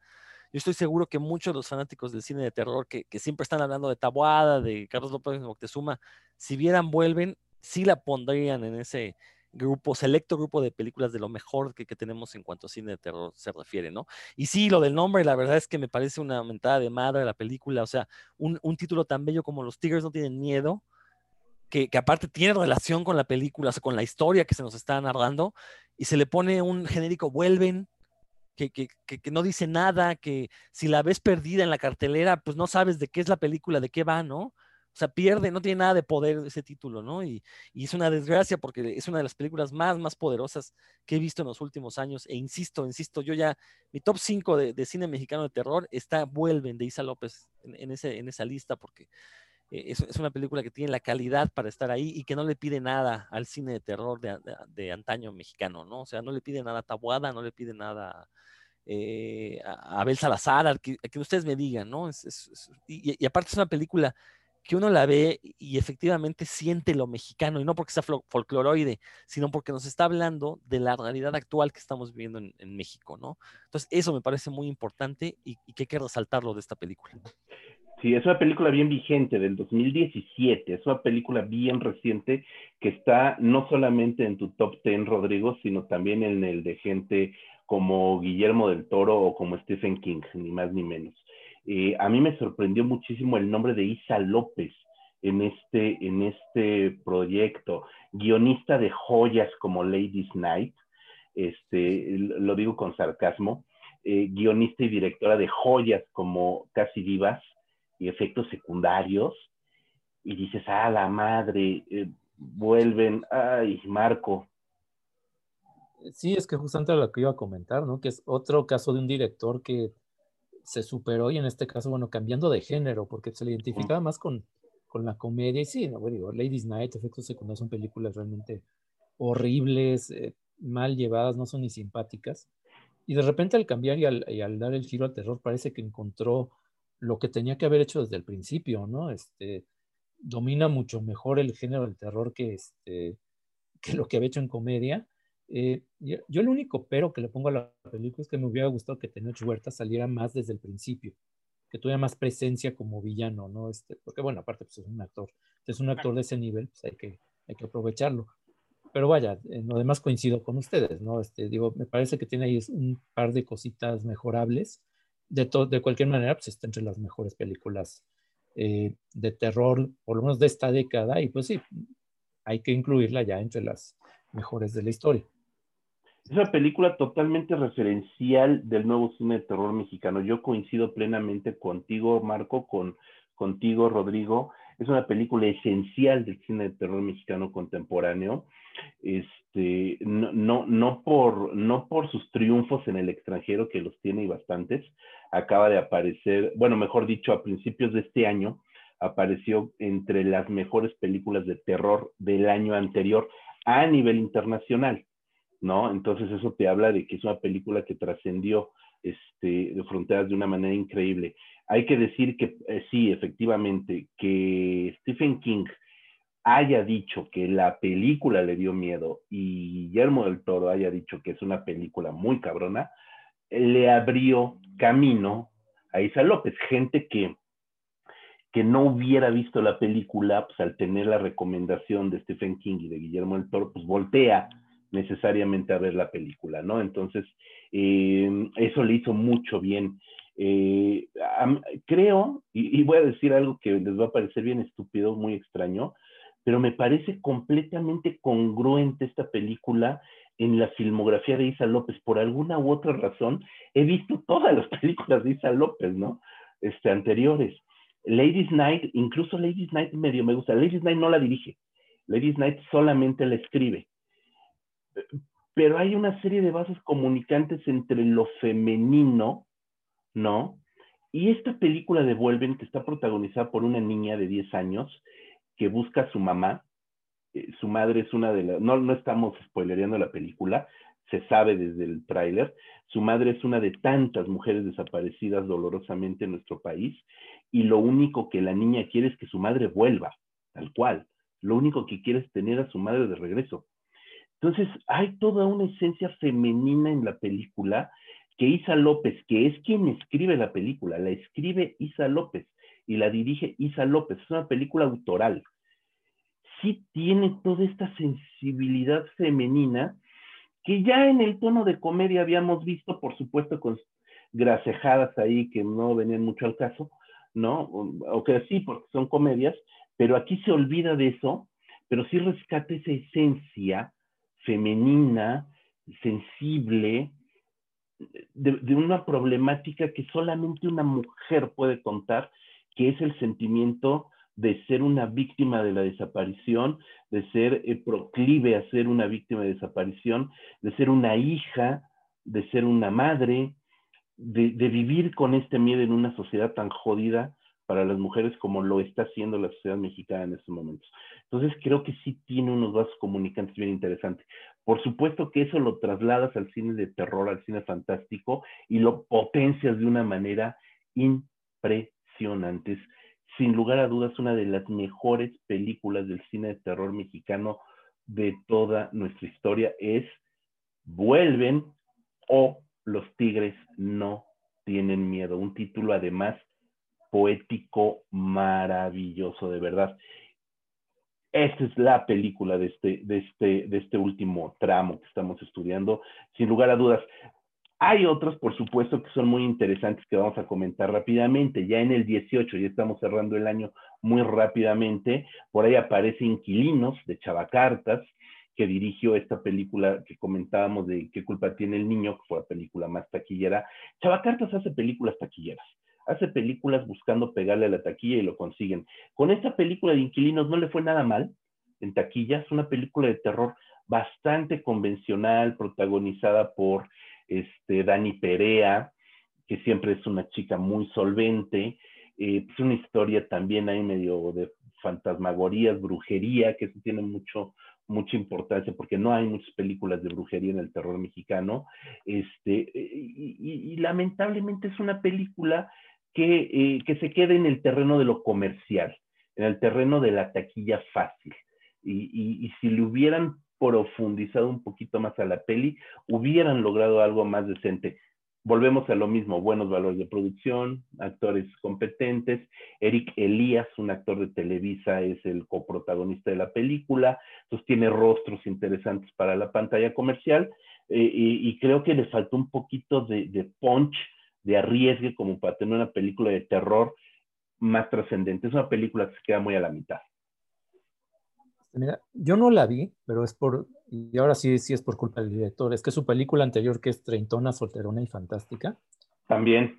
Me parece absolutamente infumable, es una de las peores películas mexicanas que he visto de esta década, y así como hablamos bien de Isa López, y esta para mí es de las, de toda esta, eh, de estos 10 años de comedia romántica que hemos tenido en el cine mexicano, para mí es la peor, si no es la peor, está en el, entre las peores, ¿no? Junto con esta de tuya mía te la, te la puesto, está de verdad, eh, eh, digo, lo único rescatable es Bárbara Mori, pero digo, pero por su, por el físico, pero nada más, ¿no? Este, y por eso me la brinqué, o sea, yo vi, yo vi Chava Cartas, dije, no, gracias, este, por lo que dices, bueno, sí, es que no sorprende, ¿no? Una película de buena manufactura, eh, y también por eso le criticamos al cine mexicano que haga solamente comedias románticas, porque es obvio que ya podría ser cualquier otro género, bueno, por lo que dices, pues sí, habrá que checar inquilinos. Yo la verdad no le he visto este en Blim.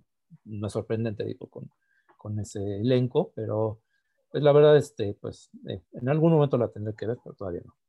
Eh, eh, decirle o, hablar de como mérito de una película técnicamente bien hecha, mexicana técnicamente bien hecha en estos momentos, ya no es ningún mérito. De verdad que ya no es ningún mérito. Este, la mayoría de los cineastas son egresados de escuela, todos tienen un buen nivel de producción, hay un nivel, llamémosle, hay un estándar de producción en el cine mexicano para estas películas comerciales que te van a asegurar que por lo menos se oyen, o sea, el cine mexicano de los 90 para atrás no se escuchaba, ¿no? Aquí tienes un buen sonido, una buena fotografía, este, digital, por supuesto, este, entonces vamos, o sea, ya no es meritorio decir que, tienen una buena manufactura. Yo creo que ya tenemos que ser mucho más exigentes, irnos un pasito más allá. Y ese pasito más allá es el que le faltó a Inquilinos. Eh, la siguiente película del 2018 que se estrenó en el 2019, el primer, el 9 de enero del 2019, lo tengo perfectamente claro, se estrenó Belzebut, película de Emilio Portes, que es producción del 18 se estrenó evidentemente los primeros días de enero del 19, eh, todavía prepandémicos, todavía la pudimos ver este, en salas. Eh, y es una película también ya tirándole al mercado internacional, protagonizada o coprotagonizada por la estrella en ascenso, aunque ya está Betarrito, de este, Jigsaw, de la saga Jigsaw. Este, eh, vamos, hay como cosas ahí interesantes. Rodrigo, este, ¿qué, qué comentas de Belcebut, de Emilio Portes? Pues para variar que no le he visto. Pero tengo muy buenas referencias. Ya vi que está en Amazon Prime, entonces voy a aprovechar para verla. Boludo. antes. Este, no, no, no. Eh, digo, insisto, o sea, como dije al inicio, ¿no? El problema con el cine de terror mexicano es que eh, para encontrarte una joya, pues tienes que soplarte un montón de cosas malas. Entonces yo ya mejor decidí eh, evitarme esas joyas con tal de no tener que soplarme 10 o 20 películas peores, ¿no? Entonces, por eso es que... Vela. Eh, digo, en, ese aspecto soy honesto. Vela, si a mí me gustó, a ti no te va a gustar, ese ya es como un axioma en Cinefaquia. Este, Marco, esta película, Belzebut, tiene muchos detractores, pero muchos detractores. Yo estoy casi seguro que una buena parte de esos detractores son nada más villamelones o son nada más por, por jodones. Este, ¿Tú qué mm. opinas? Pues mira, es que eh, a mí me parece, me resulta muy frustrante la película porque creo que el inicio es muy bueno con esta serie de crímenes, este, digo, empieza con la masacre de bebés, ¿no? Cosa que, pues, digo, en cine de terror a nivel mundial difícilmente alguien se atreve a iniciar así una película. Entonces sí te, atrapas desde el principio, te agarra, em, pero creo que ya después, em, y, repito, cuando empieza la parte de posesión demoníaca, porque para allá va la película, es evidente, digo, ahí si no... el tráiler te lo dice. Es, spoiler, el póster sale, la imagen calcada de Rosemary's Baby, vaya, no, no hay manera de que no te enteres que va de exorcismos. Sí.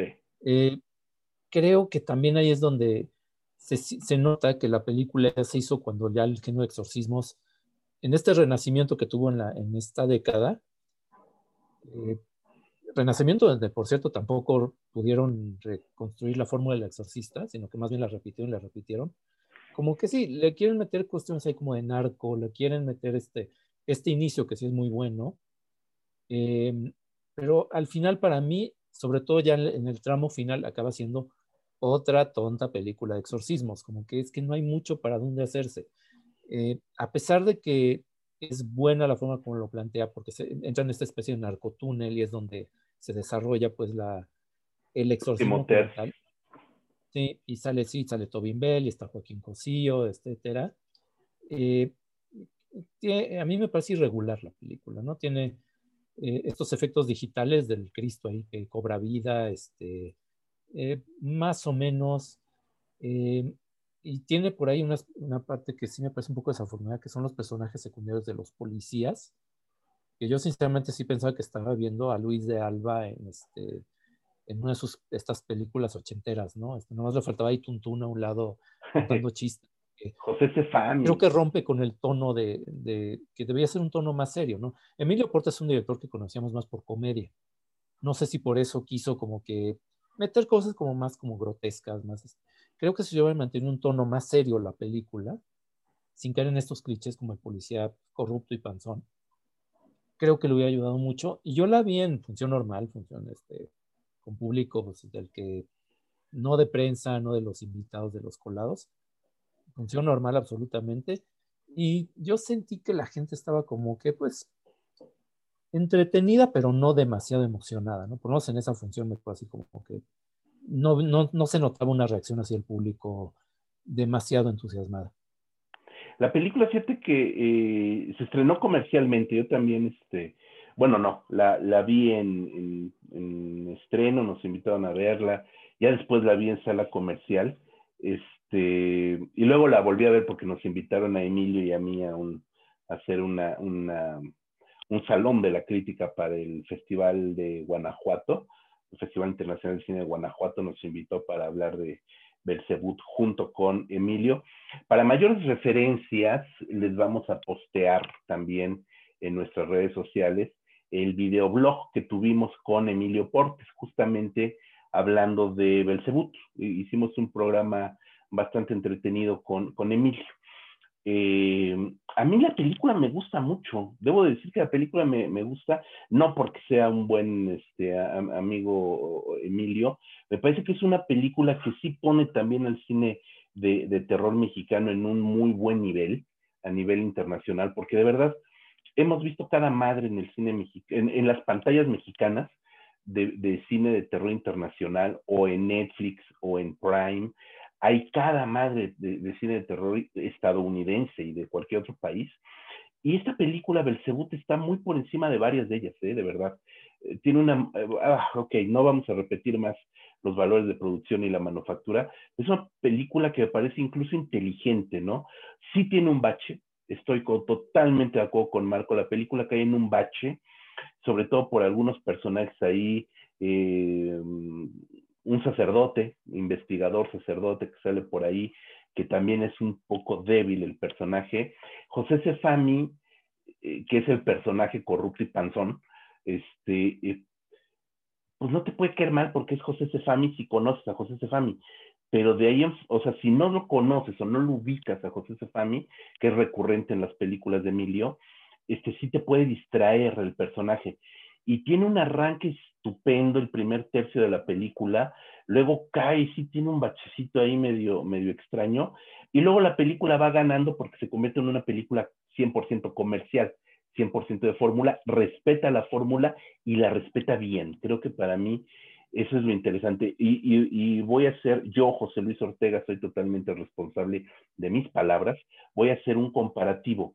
Si tienes a, a un director como Diego Cohen, que en Romina te hace una película derivativa de un subgénero eh, totalmente fría, este, y tienes una película como Belzebut, que te va a hacer también una película de subgénero más o menos derivativa igual, yo me quedo con Belzebut porque hay mucha más pasión en esta película, ¿no?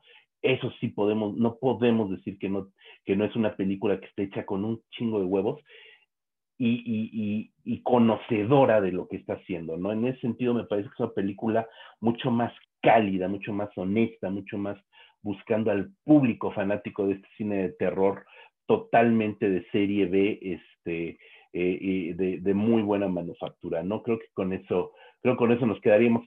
Y pues ya para cerrar este programa, que como siempre se nos ha hecho un poco largo, pero hablar de cine de terror es, es este, cine de terror mexicano estos años es extenso. Por ahí tenemos, este, Marco, también eh, hiciste una videoreseña justamente justamente nos sirve como contrapunto La marca del demonio, una película de Diego Cohen, justamente. Ahí sí yo me atrevería también a hacer un parangón entre Belzebut y entre La marca del demonio. Sí, porque es que además pertenecen al mismo subgénero, las dos son de exorcismos. Eh, y La marca del demonio, mira, no vamos a hablar ya de, de la manufactura, obviamente, pero sí podemos hablar del elenco tiene un muy buen elenco, tiene un muy buen reparto, está por ahí, y aparte internacional, ¿no? Que es algo que ayuda además a vender las películas, ¿no? Que, cosa que en el cine independiente o hecho con pocos recursos sí tienes que cuidar. Si quieres que la película se exhiba, si quieres sobre todo llegar a otros mercados, pues sí te ayuda a tener un actor conocido a nivel internacional, ¿no? Entonces ahí tienen a Manuel Noriega, a este actor holandés, que es, es muy simpático porque lo conocimos ahí en, Feratum presentando Moronga, que no es una película de terror, pero es muy recomendable. Uh Rishen, estoy pronunciando mal su nombre porque seguramente no se pronuncia así, pero bueno, que también lo hace bien. Eh, la parte femenina está eh, Aranza Ruiz, que también sale en Romina, está Nicolás Ortiz Monasterio, que a lo mejor lo ubican porque sale en Cindy la Regia, es la pareja de Regina Blandón en la película. Es una, y, sale Omar Fierro y sale Lumi Cavazo, digamos que tiene un elenco llamativo. Eh, toca el tema también pues, de los exorcismos. Hay un padre ahí caído en desgracia que tiene ahí como un pacto, digamos, como de complicidad con un personaje eh, antisocial. Eh, para mí el problema que tiene la película, y fue muy evidente desde la primera vez que, estaba, que la vi aparte pues sigue en estreno normal, se estrenó a principios de este año, justamente en enero, es que yo sentía que estaba viendo el piloto de una serie me, daba esa sensación de estar viendo, eh, de que al final iba a salir un letrero que decía, no se pierde el siguiente episodio la próxima semana para ver las siguientes aventuras de este par de personajes, que sí son atractivos, pero eh, yo siento que esta primera, bueno, esta película más bien, em, te presenta los personajes eh, que son lo, más atractivo, que son Manuel Noriega y este, el holandés, pero el resto de la trama es como muy genérica, es como, pues, otra vez hay un libro maldito, hay un caso como de, es Lovecraftiana porque ese libro se da a entender que tiene algo que ver con los, con los primigenios. Eh, no me acuerdo como tal si el libro es el Necronomicon, pero sinopsis este es muy parecido. Eh, pero finalmente la película eh, creo que padece de eso, ¿no? Que se queda como algo, pues ahí, cumplidor, pero como que le falta, pareciera ambición de hacer algo más, de hacer algo, proponer un poco más con, con el subgénero que está ensayando. Y, otra vez, ¿no? Lo más curioso por ahí es ver a Alex Ortega en un papel secundario como asaltante, que bueno, hablamos de Atroz y si ven Atroz van a ver que pues, sí le queda perfecto el papel, o sea, no, ahí sí no tiene casi ni, ni que actuar con la pura presencia que impone, eh, pero vaya, y tiene momentos gore ahí, este, pero en general se siente como que pues algo eh, correcto y que está dentro del subgénero, pero que te deja con ganas sobre todo de ver esa segunda película que a lo mejor sería mejor, o ese segundo episodio si fuera una serie. Pues ahí está. Eh, ya estamos en los últimos eh, títulos. Hay un título que se convirtió y sigue estando presente, todavía no tiene estreno comercial, pero ya se ha visto en muchos festivales, ya vamos a entrar a la escena festivalera de este año totalmente digital, completamente en línea. Eh, y una de las películas que más ha llamado la atención nuevamente porque su manufactura la incorporamos al cine fantástico, al cine de terror, pero sus fuentes son otras, su estilo es otro, es Feral. Feral, una película que ha resultado sorprendente, es una, eh, si mal no recuerdo, es ópera, prima, eh, y, bueno, pues resulta también eh, de Andrés Kaiser, no dije el nombre, perdón, Feral, de Andrés Kaiser, y me parece que es una película extraña, pero bien, o sea, en el buen sentido de la palabra. Marco. Eh, sí, juega con el falso documental, más que found footage, es un falso documental. ahí casi con límites de docuficción, porque está muy bien presentado, vaya, si te, te compras pues esta reconstrucción de hechos que hacen pero que toca temas como de la religión, toca temas de eh, pérdida de fe, tiene por ahí que ver el psicoanálisis, eh, y acaba siendo pues una película bastante bien hechecita, porque además tiene su componente social, ¿no? Hay una parte de la trama donde al investigar, eh, investigan una muerte de un, incendio donde falleció un adulto y tres niños, y al investigar, al ir al pueblo a pedir informes, hay como una hostilidad, ¿no? Este, y que tiene que ver también con cuestiones como de, linchamientos, este, es bastante interesante, tiene como que las lecturas, pero sí, bueno, es una película que está apenas en, eh, estuvo en Los Cabos, si no mal recuerdo, estuvo también sí. ganó en, Los Cabos. Eh, no me acuerdo si estuvo en, en, otro festival, no, en Macabro no estuvo, pero sí, estaba en su fase de festivales, digo, pues es, es una película que recomendamos, pero que todavía no tiene eh, una distribución más amplia. Así es, mi querido Rodrigo, estamos entrando ya al, territorio este, como, como de, las películas que vienen. Este, ya estás muy calladito, Rodrigo. ¿Qué nos tienes que decir de todo lo que hemos dicho? No, pues es que insisto, yo no he visto muchas de estas películas. Las que están en festivales, bueno, este, muchas se han transmitido en línea, se han podido ver así voy a, voy a decir algo que a lo mejor no, no, no va a ser este, muy agradable, pero lo cierto es que también son películas que, que, muchas veces no se me antoja ver. O sea, eso también eh, creo que son películas que uno tiene que sentarse, disfrutar. Y, para cómo están las cosas, es complicado, ¿no? Que se me antoje ver una película de, terror hecha en México. Sí me espero mucho las recomendaciones que ustedes hacen, eh, porque, pues digo, debe de haber algún estándar de calidad. Entonces, este, pues las de este año, las que han ido surgiendo, la verdad es que ninguna se me ha antojado, ¿no? Y, y ese ya pues, es una cuestión personal, pero creo que también pues tiene que ver mucho con eh, esta cuestión que hemos estado mencionando, ¿no? Que pues eh, por cada película de calidad hay varias que, que, que, no lo son. Y creo que también por eso como que no se me antoja a veces mucho ver cine de terror mexicano, porque creo que muchas veces ya sé lo que me voy a exponer si le doy play a esa película. Y está genial, también es una visión muy honesta. Estoy casi seguro, Rodrigo, que tu mismo punto de vista lo comparten muchos de nuestros oyentes o muchos de los fanáticos del cine de terror mexicano. Hay que decir que muchos fanáticos del cine de terror mexicano sí están estancados, habría que decirlo, en los clásicos, grandes y maravillosos clásicos de terror del cine mexicano, este, y no le dan oportunidad a las nuevas eh, apuestas cinematográficas. No creo que habría que ir allanando un poquito el camino porque hay cosas bien buenas, los hemos comentado ahorita, ¿no? Eh, Marco, pues hay películas que, como ya dijimos, están festivaleando. Eh, no sé cómo se pronuncia bien, mi francés es ah. muy malo, Redembu, este, que se exhibió en Rendezvous, que se exhibió en Feratum. ¿No? Sí, es, sí, pero ahí estamos ya como entrando al terreno del thriller, porque es, es un es como psycho thriller, es una película que destaca por, está resuelta en una sola toma, eh, sin cortes, eh, y está bien resuelta en ese aspecto, ¿no? Siempre eh, que ves una película en una sola toma, sobre todo si sabes de cine, bueno, sabes lo que implica, ¿no? Este, claro. por ejemplo, es una película que está grabada en blanco y negro, porque evidentemente eso te facilita la dirección de arte, ¿no? Este, sobre todo si son tomas en la calle, porque recorre una buena parte de Coyoacán antes de llegar al, departamento, que es como la locación principal. Si grabas en blanco y negro, pues ya no tienes el problema de que los colores de las casas y de, los, y de la ropa de la gente y todo esto te va a romper la estética de la película, ¿no? Entonces está bien resuelta en ese aspecto, muy inteligente en cómo el director Pablo Olmos, me parece que se llama, este, eh, resuelve las cosas, resuelve las situaciones, eh, no voy a decir exactamente qué pasa ni nada porque pues, está festival apenas, pero incluso por ahí recicla actores de una forma muy inteligente. Está bien planeada, eh, tiene sus giros.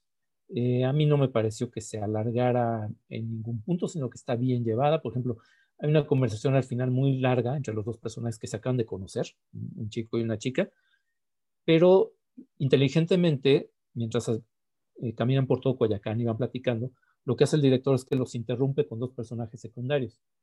Y son personajes triviales, ¿no? Es un señor que, es de estos que te leen la suerte con un pajarito que saca tarjetas, y otra una chica que les ofrece este, em, eh, cupcakes. Ninguno de los personajes tiene mayor relevancia, pero sirve para interrumpir el ritmo, ¿no? De esa toma tan larga, bueno, esa toma única, que lo único que ves son dos personas caminando por la calle. Entonces está bien resuelto en ese aspecto. Y está bien la película, ¿no? Digamos que eh, para hacer algo va más allá, pues, del mero hecho de tengo que hacerle una sola toma, que de repente vemos que, que entiendes muy bien por qué se inventó la elipsis, ¿no? Porque ves un personaje cinco minutos caminando por la calle sin que pase ninguna otra cosa. Dices, no, es que si vas a hacerla en una toma por capricho, realmente no funciona. Si la vas a hacer así y vas a cuidar cada detalle para que no se haga pesada, bueno, eso ya es distinto, ¿no? Entonces, es interesante la película, ¿no? Yo creo que está, se propuso hacer algo muy complicado, lo hizo bien, y pues ahora a ver que esperemos que ya en el futuro pues haga cosas distintas. Pues sí, también en este Feratum que acaba de terminar hace un par de semanas, que estuvimos cubriendo, eh, tuvimos la oportunidad de ver la nueva película de Alejandro G. Alegre, El Diablo me dijo qué hacer una película que vamos a comentar muy rápidamente aquí porque también tenemos un videoblog, una entrevista de una hora platicando con Alejandro Alegre acerca de todas las vicisitudes de esta película, una película muy chiquitita como todas las películas que hace Alex, producida por él, por su lana, de sus ahorros, eh, que, llega a Blood Window, que llega al Festival de Cannes en el mercado del filme de Festival de Cannes el propio Alex Alegre nos dice que, bueno, llegó a Cannes, pero que ahí lamentablemente pues, hubo interés de dos, tres personas y no se concretó nada hasta ahora, ¿no? Entonces, una película que, que, nos, que es el cine de Alex Alegre. No es un cineasta sumamente conocido, lo hemos es un cineasta muy chiquito, muy de nicho, pues, muy de nicho chiquito. Eh, su primera película este, es espantosa, que son Los Infectados, que es de zombies. Eh, su siguiente película, que es Paciente 27, es estupenda. Y eso a mí fue cuando, cuando dije, ah, cabrón, hay que seguirle la pista a este chavo, este, porque ha crecido como cineasta. Y también es una película pequeñita de tres actores, Luego tuvo Iniquo, una película también muy pequeña de una locación. si ves una película de Alex Alegre, sabes que es una película de Alex Alegre, porque más allá de Marcos Duarte, que es su actor fetiche, muy buen actor, este, de estirpe teatral, etcétera, etcétera, este, tiene, tiene un toque personal Alejandro Alegre. Y esta película, El Diablo me dijo qué hacer, está, eh, está muy bien llevada, me parece que es un, es un thriller fantástico, interesante, que resuelve muy bien, este, que esperemos que se siga viendo. No hablamos más de la película porque tenemos el videoblog en nuestro sitio de YouTube con una muy, muy amplia entrevista con Alejandro charla, más que una entrevista, es una plática de cuates con Alejandro Alegre, donde detallamos la película, ¿no? Y algo que me llama mucho la atención, hoy, eh, justo hacíamos la referencia, hoy es sábado por la noche, sábado 5 de diciembre por la noche, y hace unas horas se anunció la programación del Festival Mórbido. Y ahí viene eh, un paquetito de películas de terror mexicanas que vale la pena echarle un ojo. Esto surge a partir de que Lemon Films la productora de los hermanos Robsnar, responsables de grandes películas comerciales. Me refiero a grandes en cuanto a la magnitud de la producción, que les ha ido bien en taquilla, desde Matando Cabos, eh, Rescatando al Soldado Pérez, etcétera, etcétera, etcétera. Por supuesto, la serie de Trece Miedos, etcétera, etcétera, etcétera. Van a a estrenar, bueno, esta productora Lemon crea una filial que se llama Le Monster, Lemonster, Le Monsters. Y Le Monster se va a encargar de producir cine de terror. Lo que me causó mucha inquietud para bien y para mal es que no se fueron a captar directores comerciales no agarraron al chavacartas, no agarraron, ¿sabes? A este tipo de directores convencionales, comerciales, o no agarraron a directores de comedia exitosos para hacer cine de terror, no, punto. Agarraron a directores de cine de terror mexicano de los más interesantes. Comenzando, y digo comenzando porque la primer película del paquete Le Monster se llama Juega conmigo y es dirigida por Adrián García Bogliano, ni más ni menos. Escuchen la primera parte de este podcast porque ahí le echamos muchas flores totalmente meritorias a este cineasta español argentino ahora radicado en México, Adrián García Bogliano. Busquen en YouTube el tráiler de Juega conmigo. La otra película es Animales Humanos, ni más ni menos que de Lex Ortega. Y si llamaron a Lex Ortega es porque saben lo que hace Lex Ortega. Mi querido Marco. Sí, eh, justamente quería comentar eso, ¿no? Que me enteré porque, bueno, pues, tenemos muchos amigos en común con Lex, que, digo, no, o sea, no es que me, me, lo dijo directamente, pero digo, sí lo sé de buena fuente, que él está muy contento con la experiencia porque lo dejaron, sabiendo lo que había hecho en Atroz, no lo censuraron. Entonces, eh, creo que podemos esperar algo muy violento, muy como en esa línea, pero digamos ya en un plano más, con un enfoque más comercial. Y si tiene el respaldo pues, de una empresa como Lemon, pues digo, sí hay que, eh, parece, se ve prometedor por lo menos esa producción. Pues sí, por ahí se, se eso es lo que me sorprende. La tercera película que, que produce eh, Le Monster es con una cineasta argentina también, eh, de, buena presencia de cine no convencional que es Tamae Garategui. Entonces, también se fueron por una cineasta mujer, que me encanta la idea, este, que no está haciendo cine convencional de terror, Tamae Garategui. Entonces, ojo con Le Monster porque parece que le está apostando por un cine de terror que no tiene nada que ver con, con este kilómetro 31, de la cual también tienen, este, eh, tienen producción ahí. Entonces, me parece que viene, ahora sí, pareciera ser por lo menos tres películas de cierta producción de buen nivel, con directores que verdaderamente conocen el género de terror. Eso es lo interesante. son expertos del cine de terror. Eso me parece muy, muy interesante. Busquen el tráiler de Juega conmigo de Adrián García Boulian en YouTube. Ya está. Y pues yo nada más cerraría con unas películas que no he visto, debo de reconocerlo.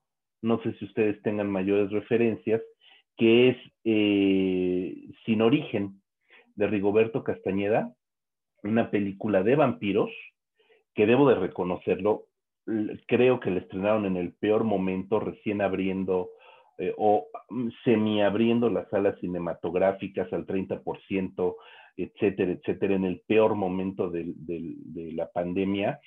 Eh, y que definitivamente yo no, perdón, yo no me iba a exponer. Ya sé que pueden decir que estoy eh, viejito y que no tengo interés por arriesgar, arriesgarme y tener adrenalina en mi vida, lo sé, pero hay personas este, a las que amo con todo mi corazón y que no tendría yo por qué infectarlas si yo me enfermara de COVID.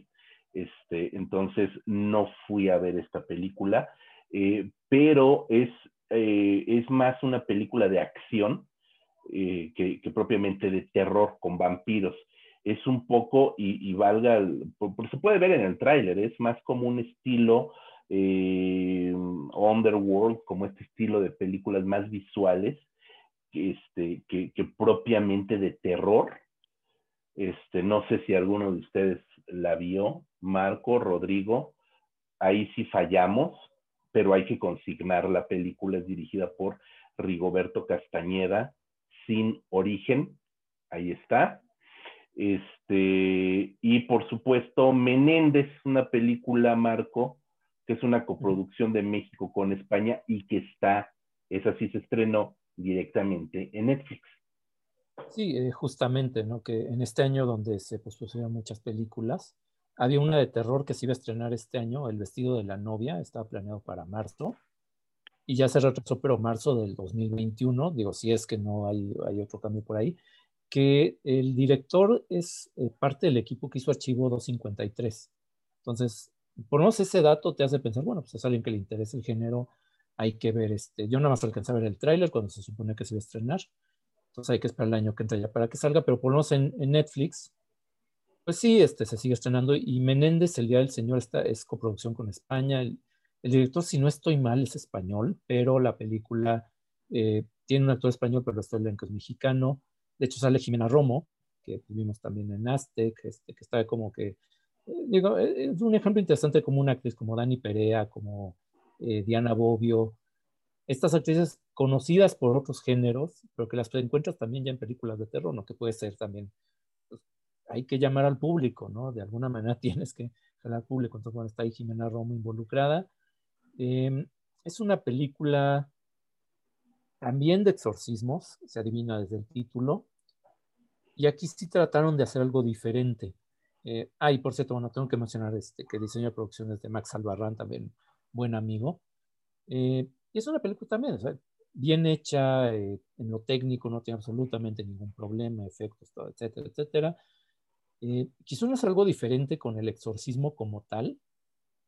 Eh, yo la vi pues, apenas en estos días y, todavía no estoy seguro si, qué tan afortunado fue hacerlo en ese tono, porque es un tono muy violento y al mismo tiempo como un tono medio de farsa. Es como eh, ves así tortura y madrazos y sangre y al mismo tiempo unas situaciones ahí chuscas, ¿no? Entonces esa combinación está rara. Eh, yo creo que ya depende mucho del sentido del humor que tenga cada quien, del nivel de tolerancia que tenga eh, de violencia. pero bueno, queda ahí como una vía, digamos, para que haya más, seguramente, bueno, uno de los cambios culturales que va a haber es una mucho mayor presencia del streaming, sobre todo para estrenos de, de películas. Bueno, ya Warner ya anunció que sus películas van al mismo tiempo en streaming y en cines, que es ya como empezar a poner el primer, el primer clavo en el ataúd, el segundo ya en la, la exhibición en salas. Entonces, bueno, es algo que va a cobrar más fuerza. La película, aparte está de Menéndez, es también muy chiquita, es una sola locación, pocos actores. Eh, no está mal, mal llevada. Me parece que al principio tienen varios diálogos muy explicativos este recurso muy clásico de guionista donde los personajes se platican cosas que ya saben, solamente para que el espectador se entere, ¿no? Este, cosas que no tendrían por qué andarse platicando entre ellos, pero que este, de otra manera no saben cómo que el que está viendo la película entienda de qué se trata, ¿no? Digo, tiene sus detalles, pero está entretenida, digo, pues ahora sí que eh, para las de Netflix creo que aplica mucho el si no tienes nada mejor que hacer, está ahí Netflix, ¿no? Este, no son películas, es una película de serie B, parece que va a tener una secuela porque está, y todo indica que es como la primera película de una serie. Y a propósito de series, creo que habría que mencionar, aunque yo no la he visto, a Diablero. Esta serie va a ser en la novela de Francisco Hagenbeck. Yo no la he visto porque, bueno, ya repito, yo no he visto series, pero, y antes, bueno, cederle la palabra a José Luis, que sí la conoce, creo que ya que criticamos tanto esta cuestión de los guiones, de la narración, esa podría ser una llave para mejorar ese aspecto que es lo que le está faltando al cine mexicano. Eh, ahorita hay una camada de escritores jóvenes muy interesantes, la mayoría como de 30 años. Eh, bueno, por ejemplo, citando Bernardo Esquín, que es el más establecido, el ya es mayor, es ya de cuarenta y tantos, pero él tiene, por ejemplo, las novelas de la saga Casasola, tiene tres libros de cuentos de terror, y viene una generación nueva, de verdad, de un montón de chavos, de autores más jóvenes, que ya están publicando novelas y cuentos de terror y fantástico. Entonces, a lo mejor por ahí podría venir este, un, si se empezaran a hacer adaptaciones de ese material, estoy hablando de autores como Pedro Paunero, Gerardo Lima, Lola Ancira, eh, Yesenia Cabrera, eh, Hilario Peña, que es más bien como otros géneros, pero siempre le mete un elemento fantástico en sus novelas. Hay un montón, y aparte de varios lugares del país, ¿no? Lola Ancira es de Querétaro, Gerardo Lima es de Tlaxcala, eh, Laura Baeza, que nada más tiene por ahí un par de cuentos que rozan lo fantástico desde Campeche.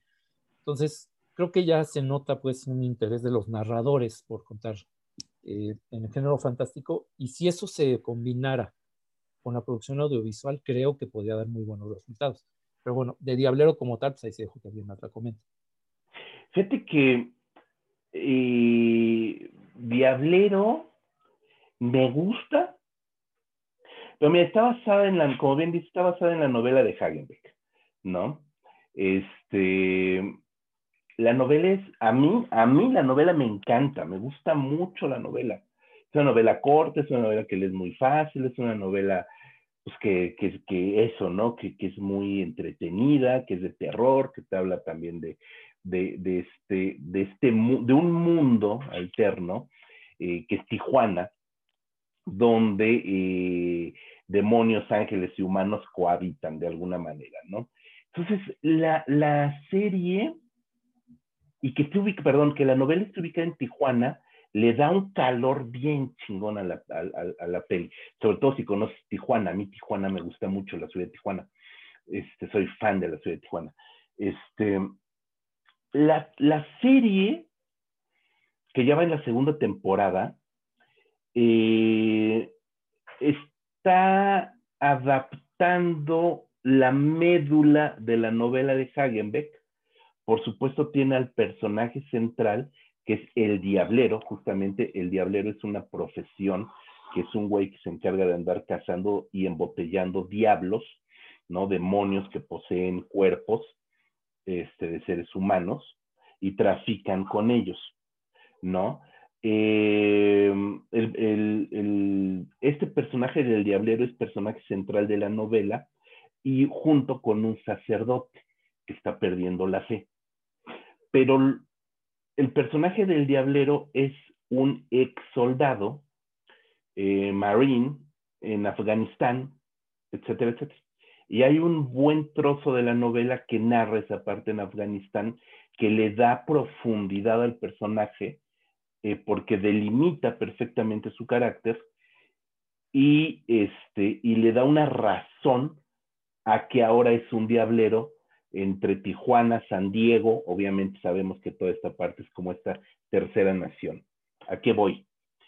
La serie de Diablero nos cambia todo eso, nos pone a los personajes en el centro histórico de la Ciudad de México, que con su folclorismo y sus usos y costumbres rompen por completo toda la esencia tijuanense de la, de la novela, cambia las edades, hace un poco más jóvenes al, al diablero que es él, se llama Elvis, y al sacerdote, e incorpora algunos personajes femeninos que de alguna manera son mezcla de otros personajes que aparecen en la novela, ¿no?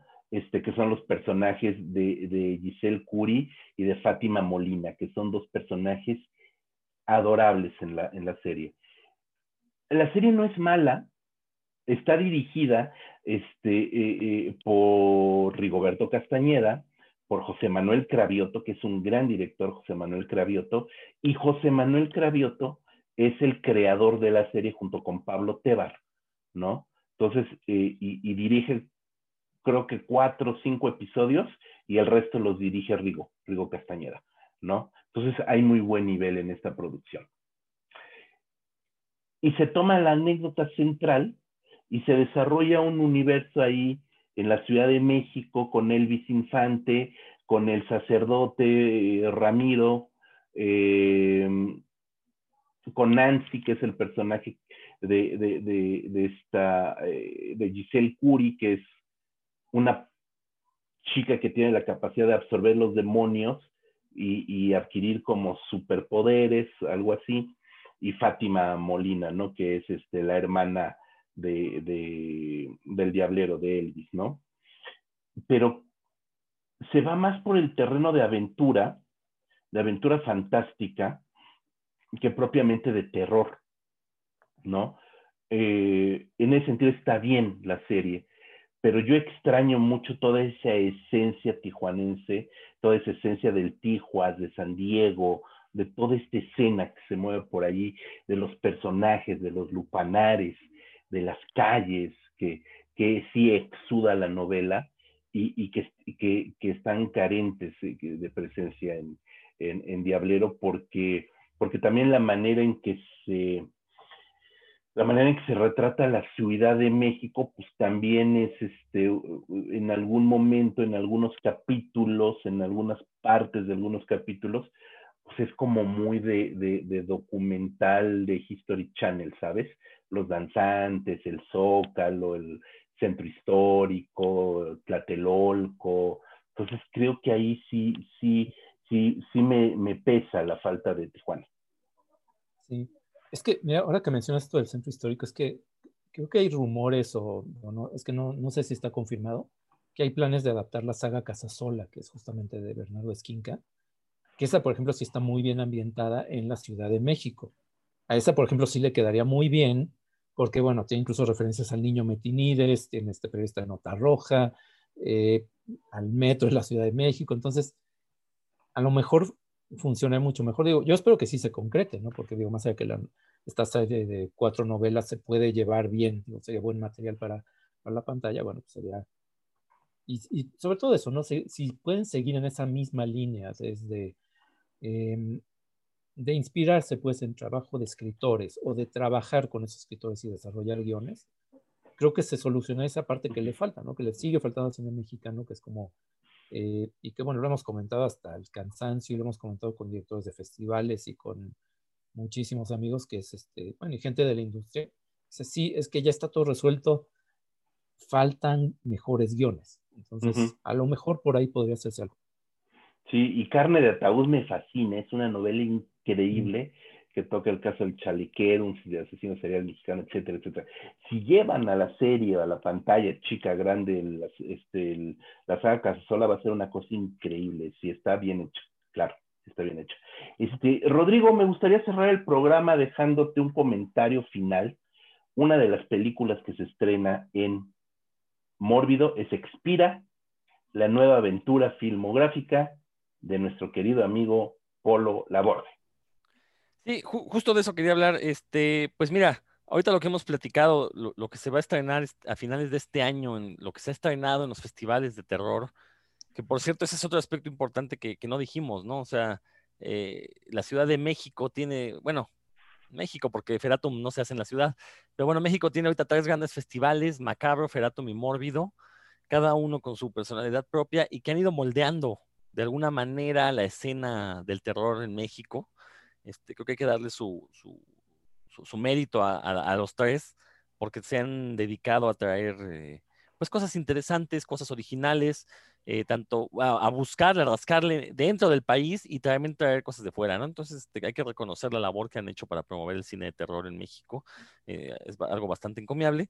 Este, y, y, sí, creo que con lo que hemos platicado queda claro que pues esta década que viene es bastante promisoria para el cine de terror.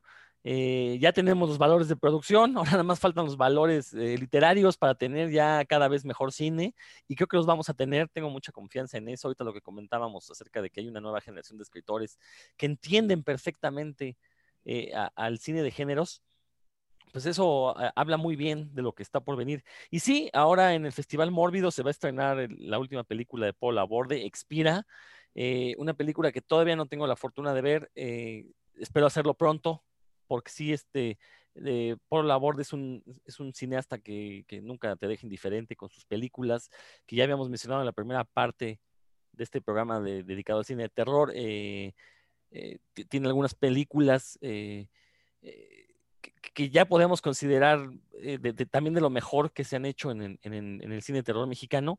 Entonces, bueno, pues habrá que esperar que nos depara de, Paul Laborde con esta versión de Expira y pues estar pendientes al siguiente año a ver si se da la resurrección del, cine en pantallas, o sea, si vamos a regresar a las salas de cine, si vamos a seguir viéndolo a través de internet. Eh, creo que cada uno tiene sus, ventajas y sus desventajas. Eh, por lo pronto, pues yo espero que este tiempo que hemos estado en encierro, eh, pues los, los hacedores de cine de terror en México se hayan puesto las pilas para pulir sus guiones, para tener mejores historias que contar y en cuanto sea posible, pues se dediquen a llevarlas a la, a la realidad a través de películas que, que nos espanten, que nos vuelen la cabeza, que, que, nos hagan desear más, ¿no? Porque al final de cuentas, pues los que vemos cine de terror lo hacemos precisamente por cierta adicción a la adrenalina que nos provocan ver estas películas. Y repito, tengo confianza de que esta nueva década que, que se va a iniciar el siguiente año, tengamos más y mejor cine de terror que el que hemos venido teniendo, porque eh, si revisamos las dos partes de este, eh, de este tema que hemos tratado aquí en el podcast Cinéfago, pues eh, hay muchas buenas películas y hay muchos buenos intentos. Entonces es cosa nada más de dar el siguiente paso para que muchos de estos intentos ya se conviertan en buenas películas y tengamos cada vez un mejor cine.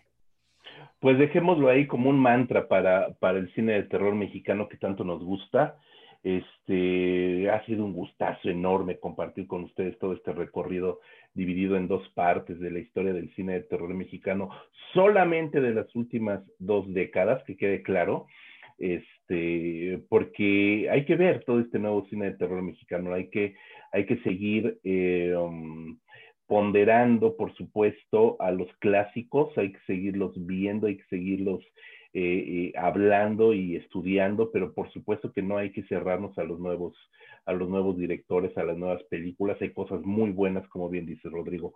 Este, pues no me queda más que invitarte, Rodrigo, a que nos digas qué más podemos escuchar y qué más podemos ver en los canales y oír en los canales de Cinefagia.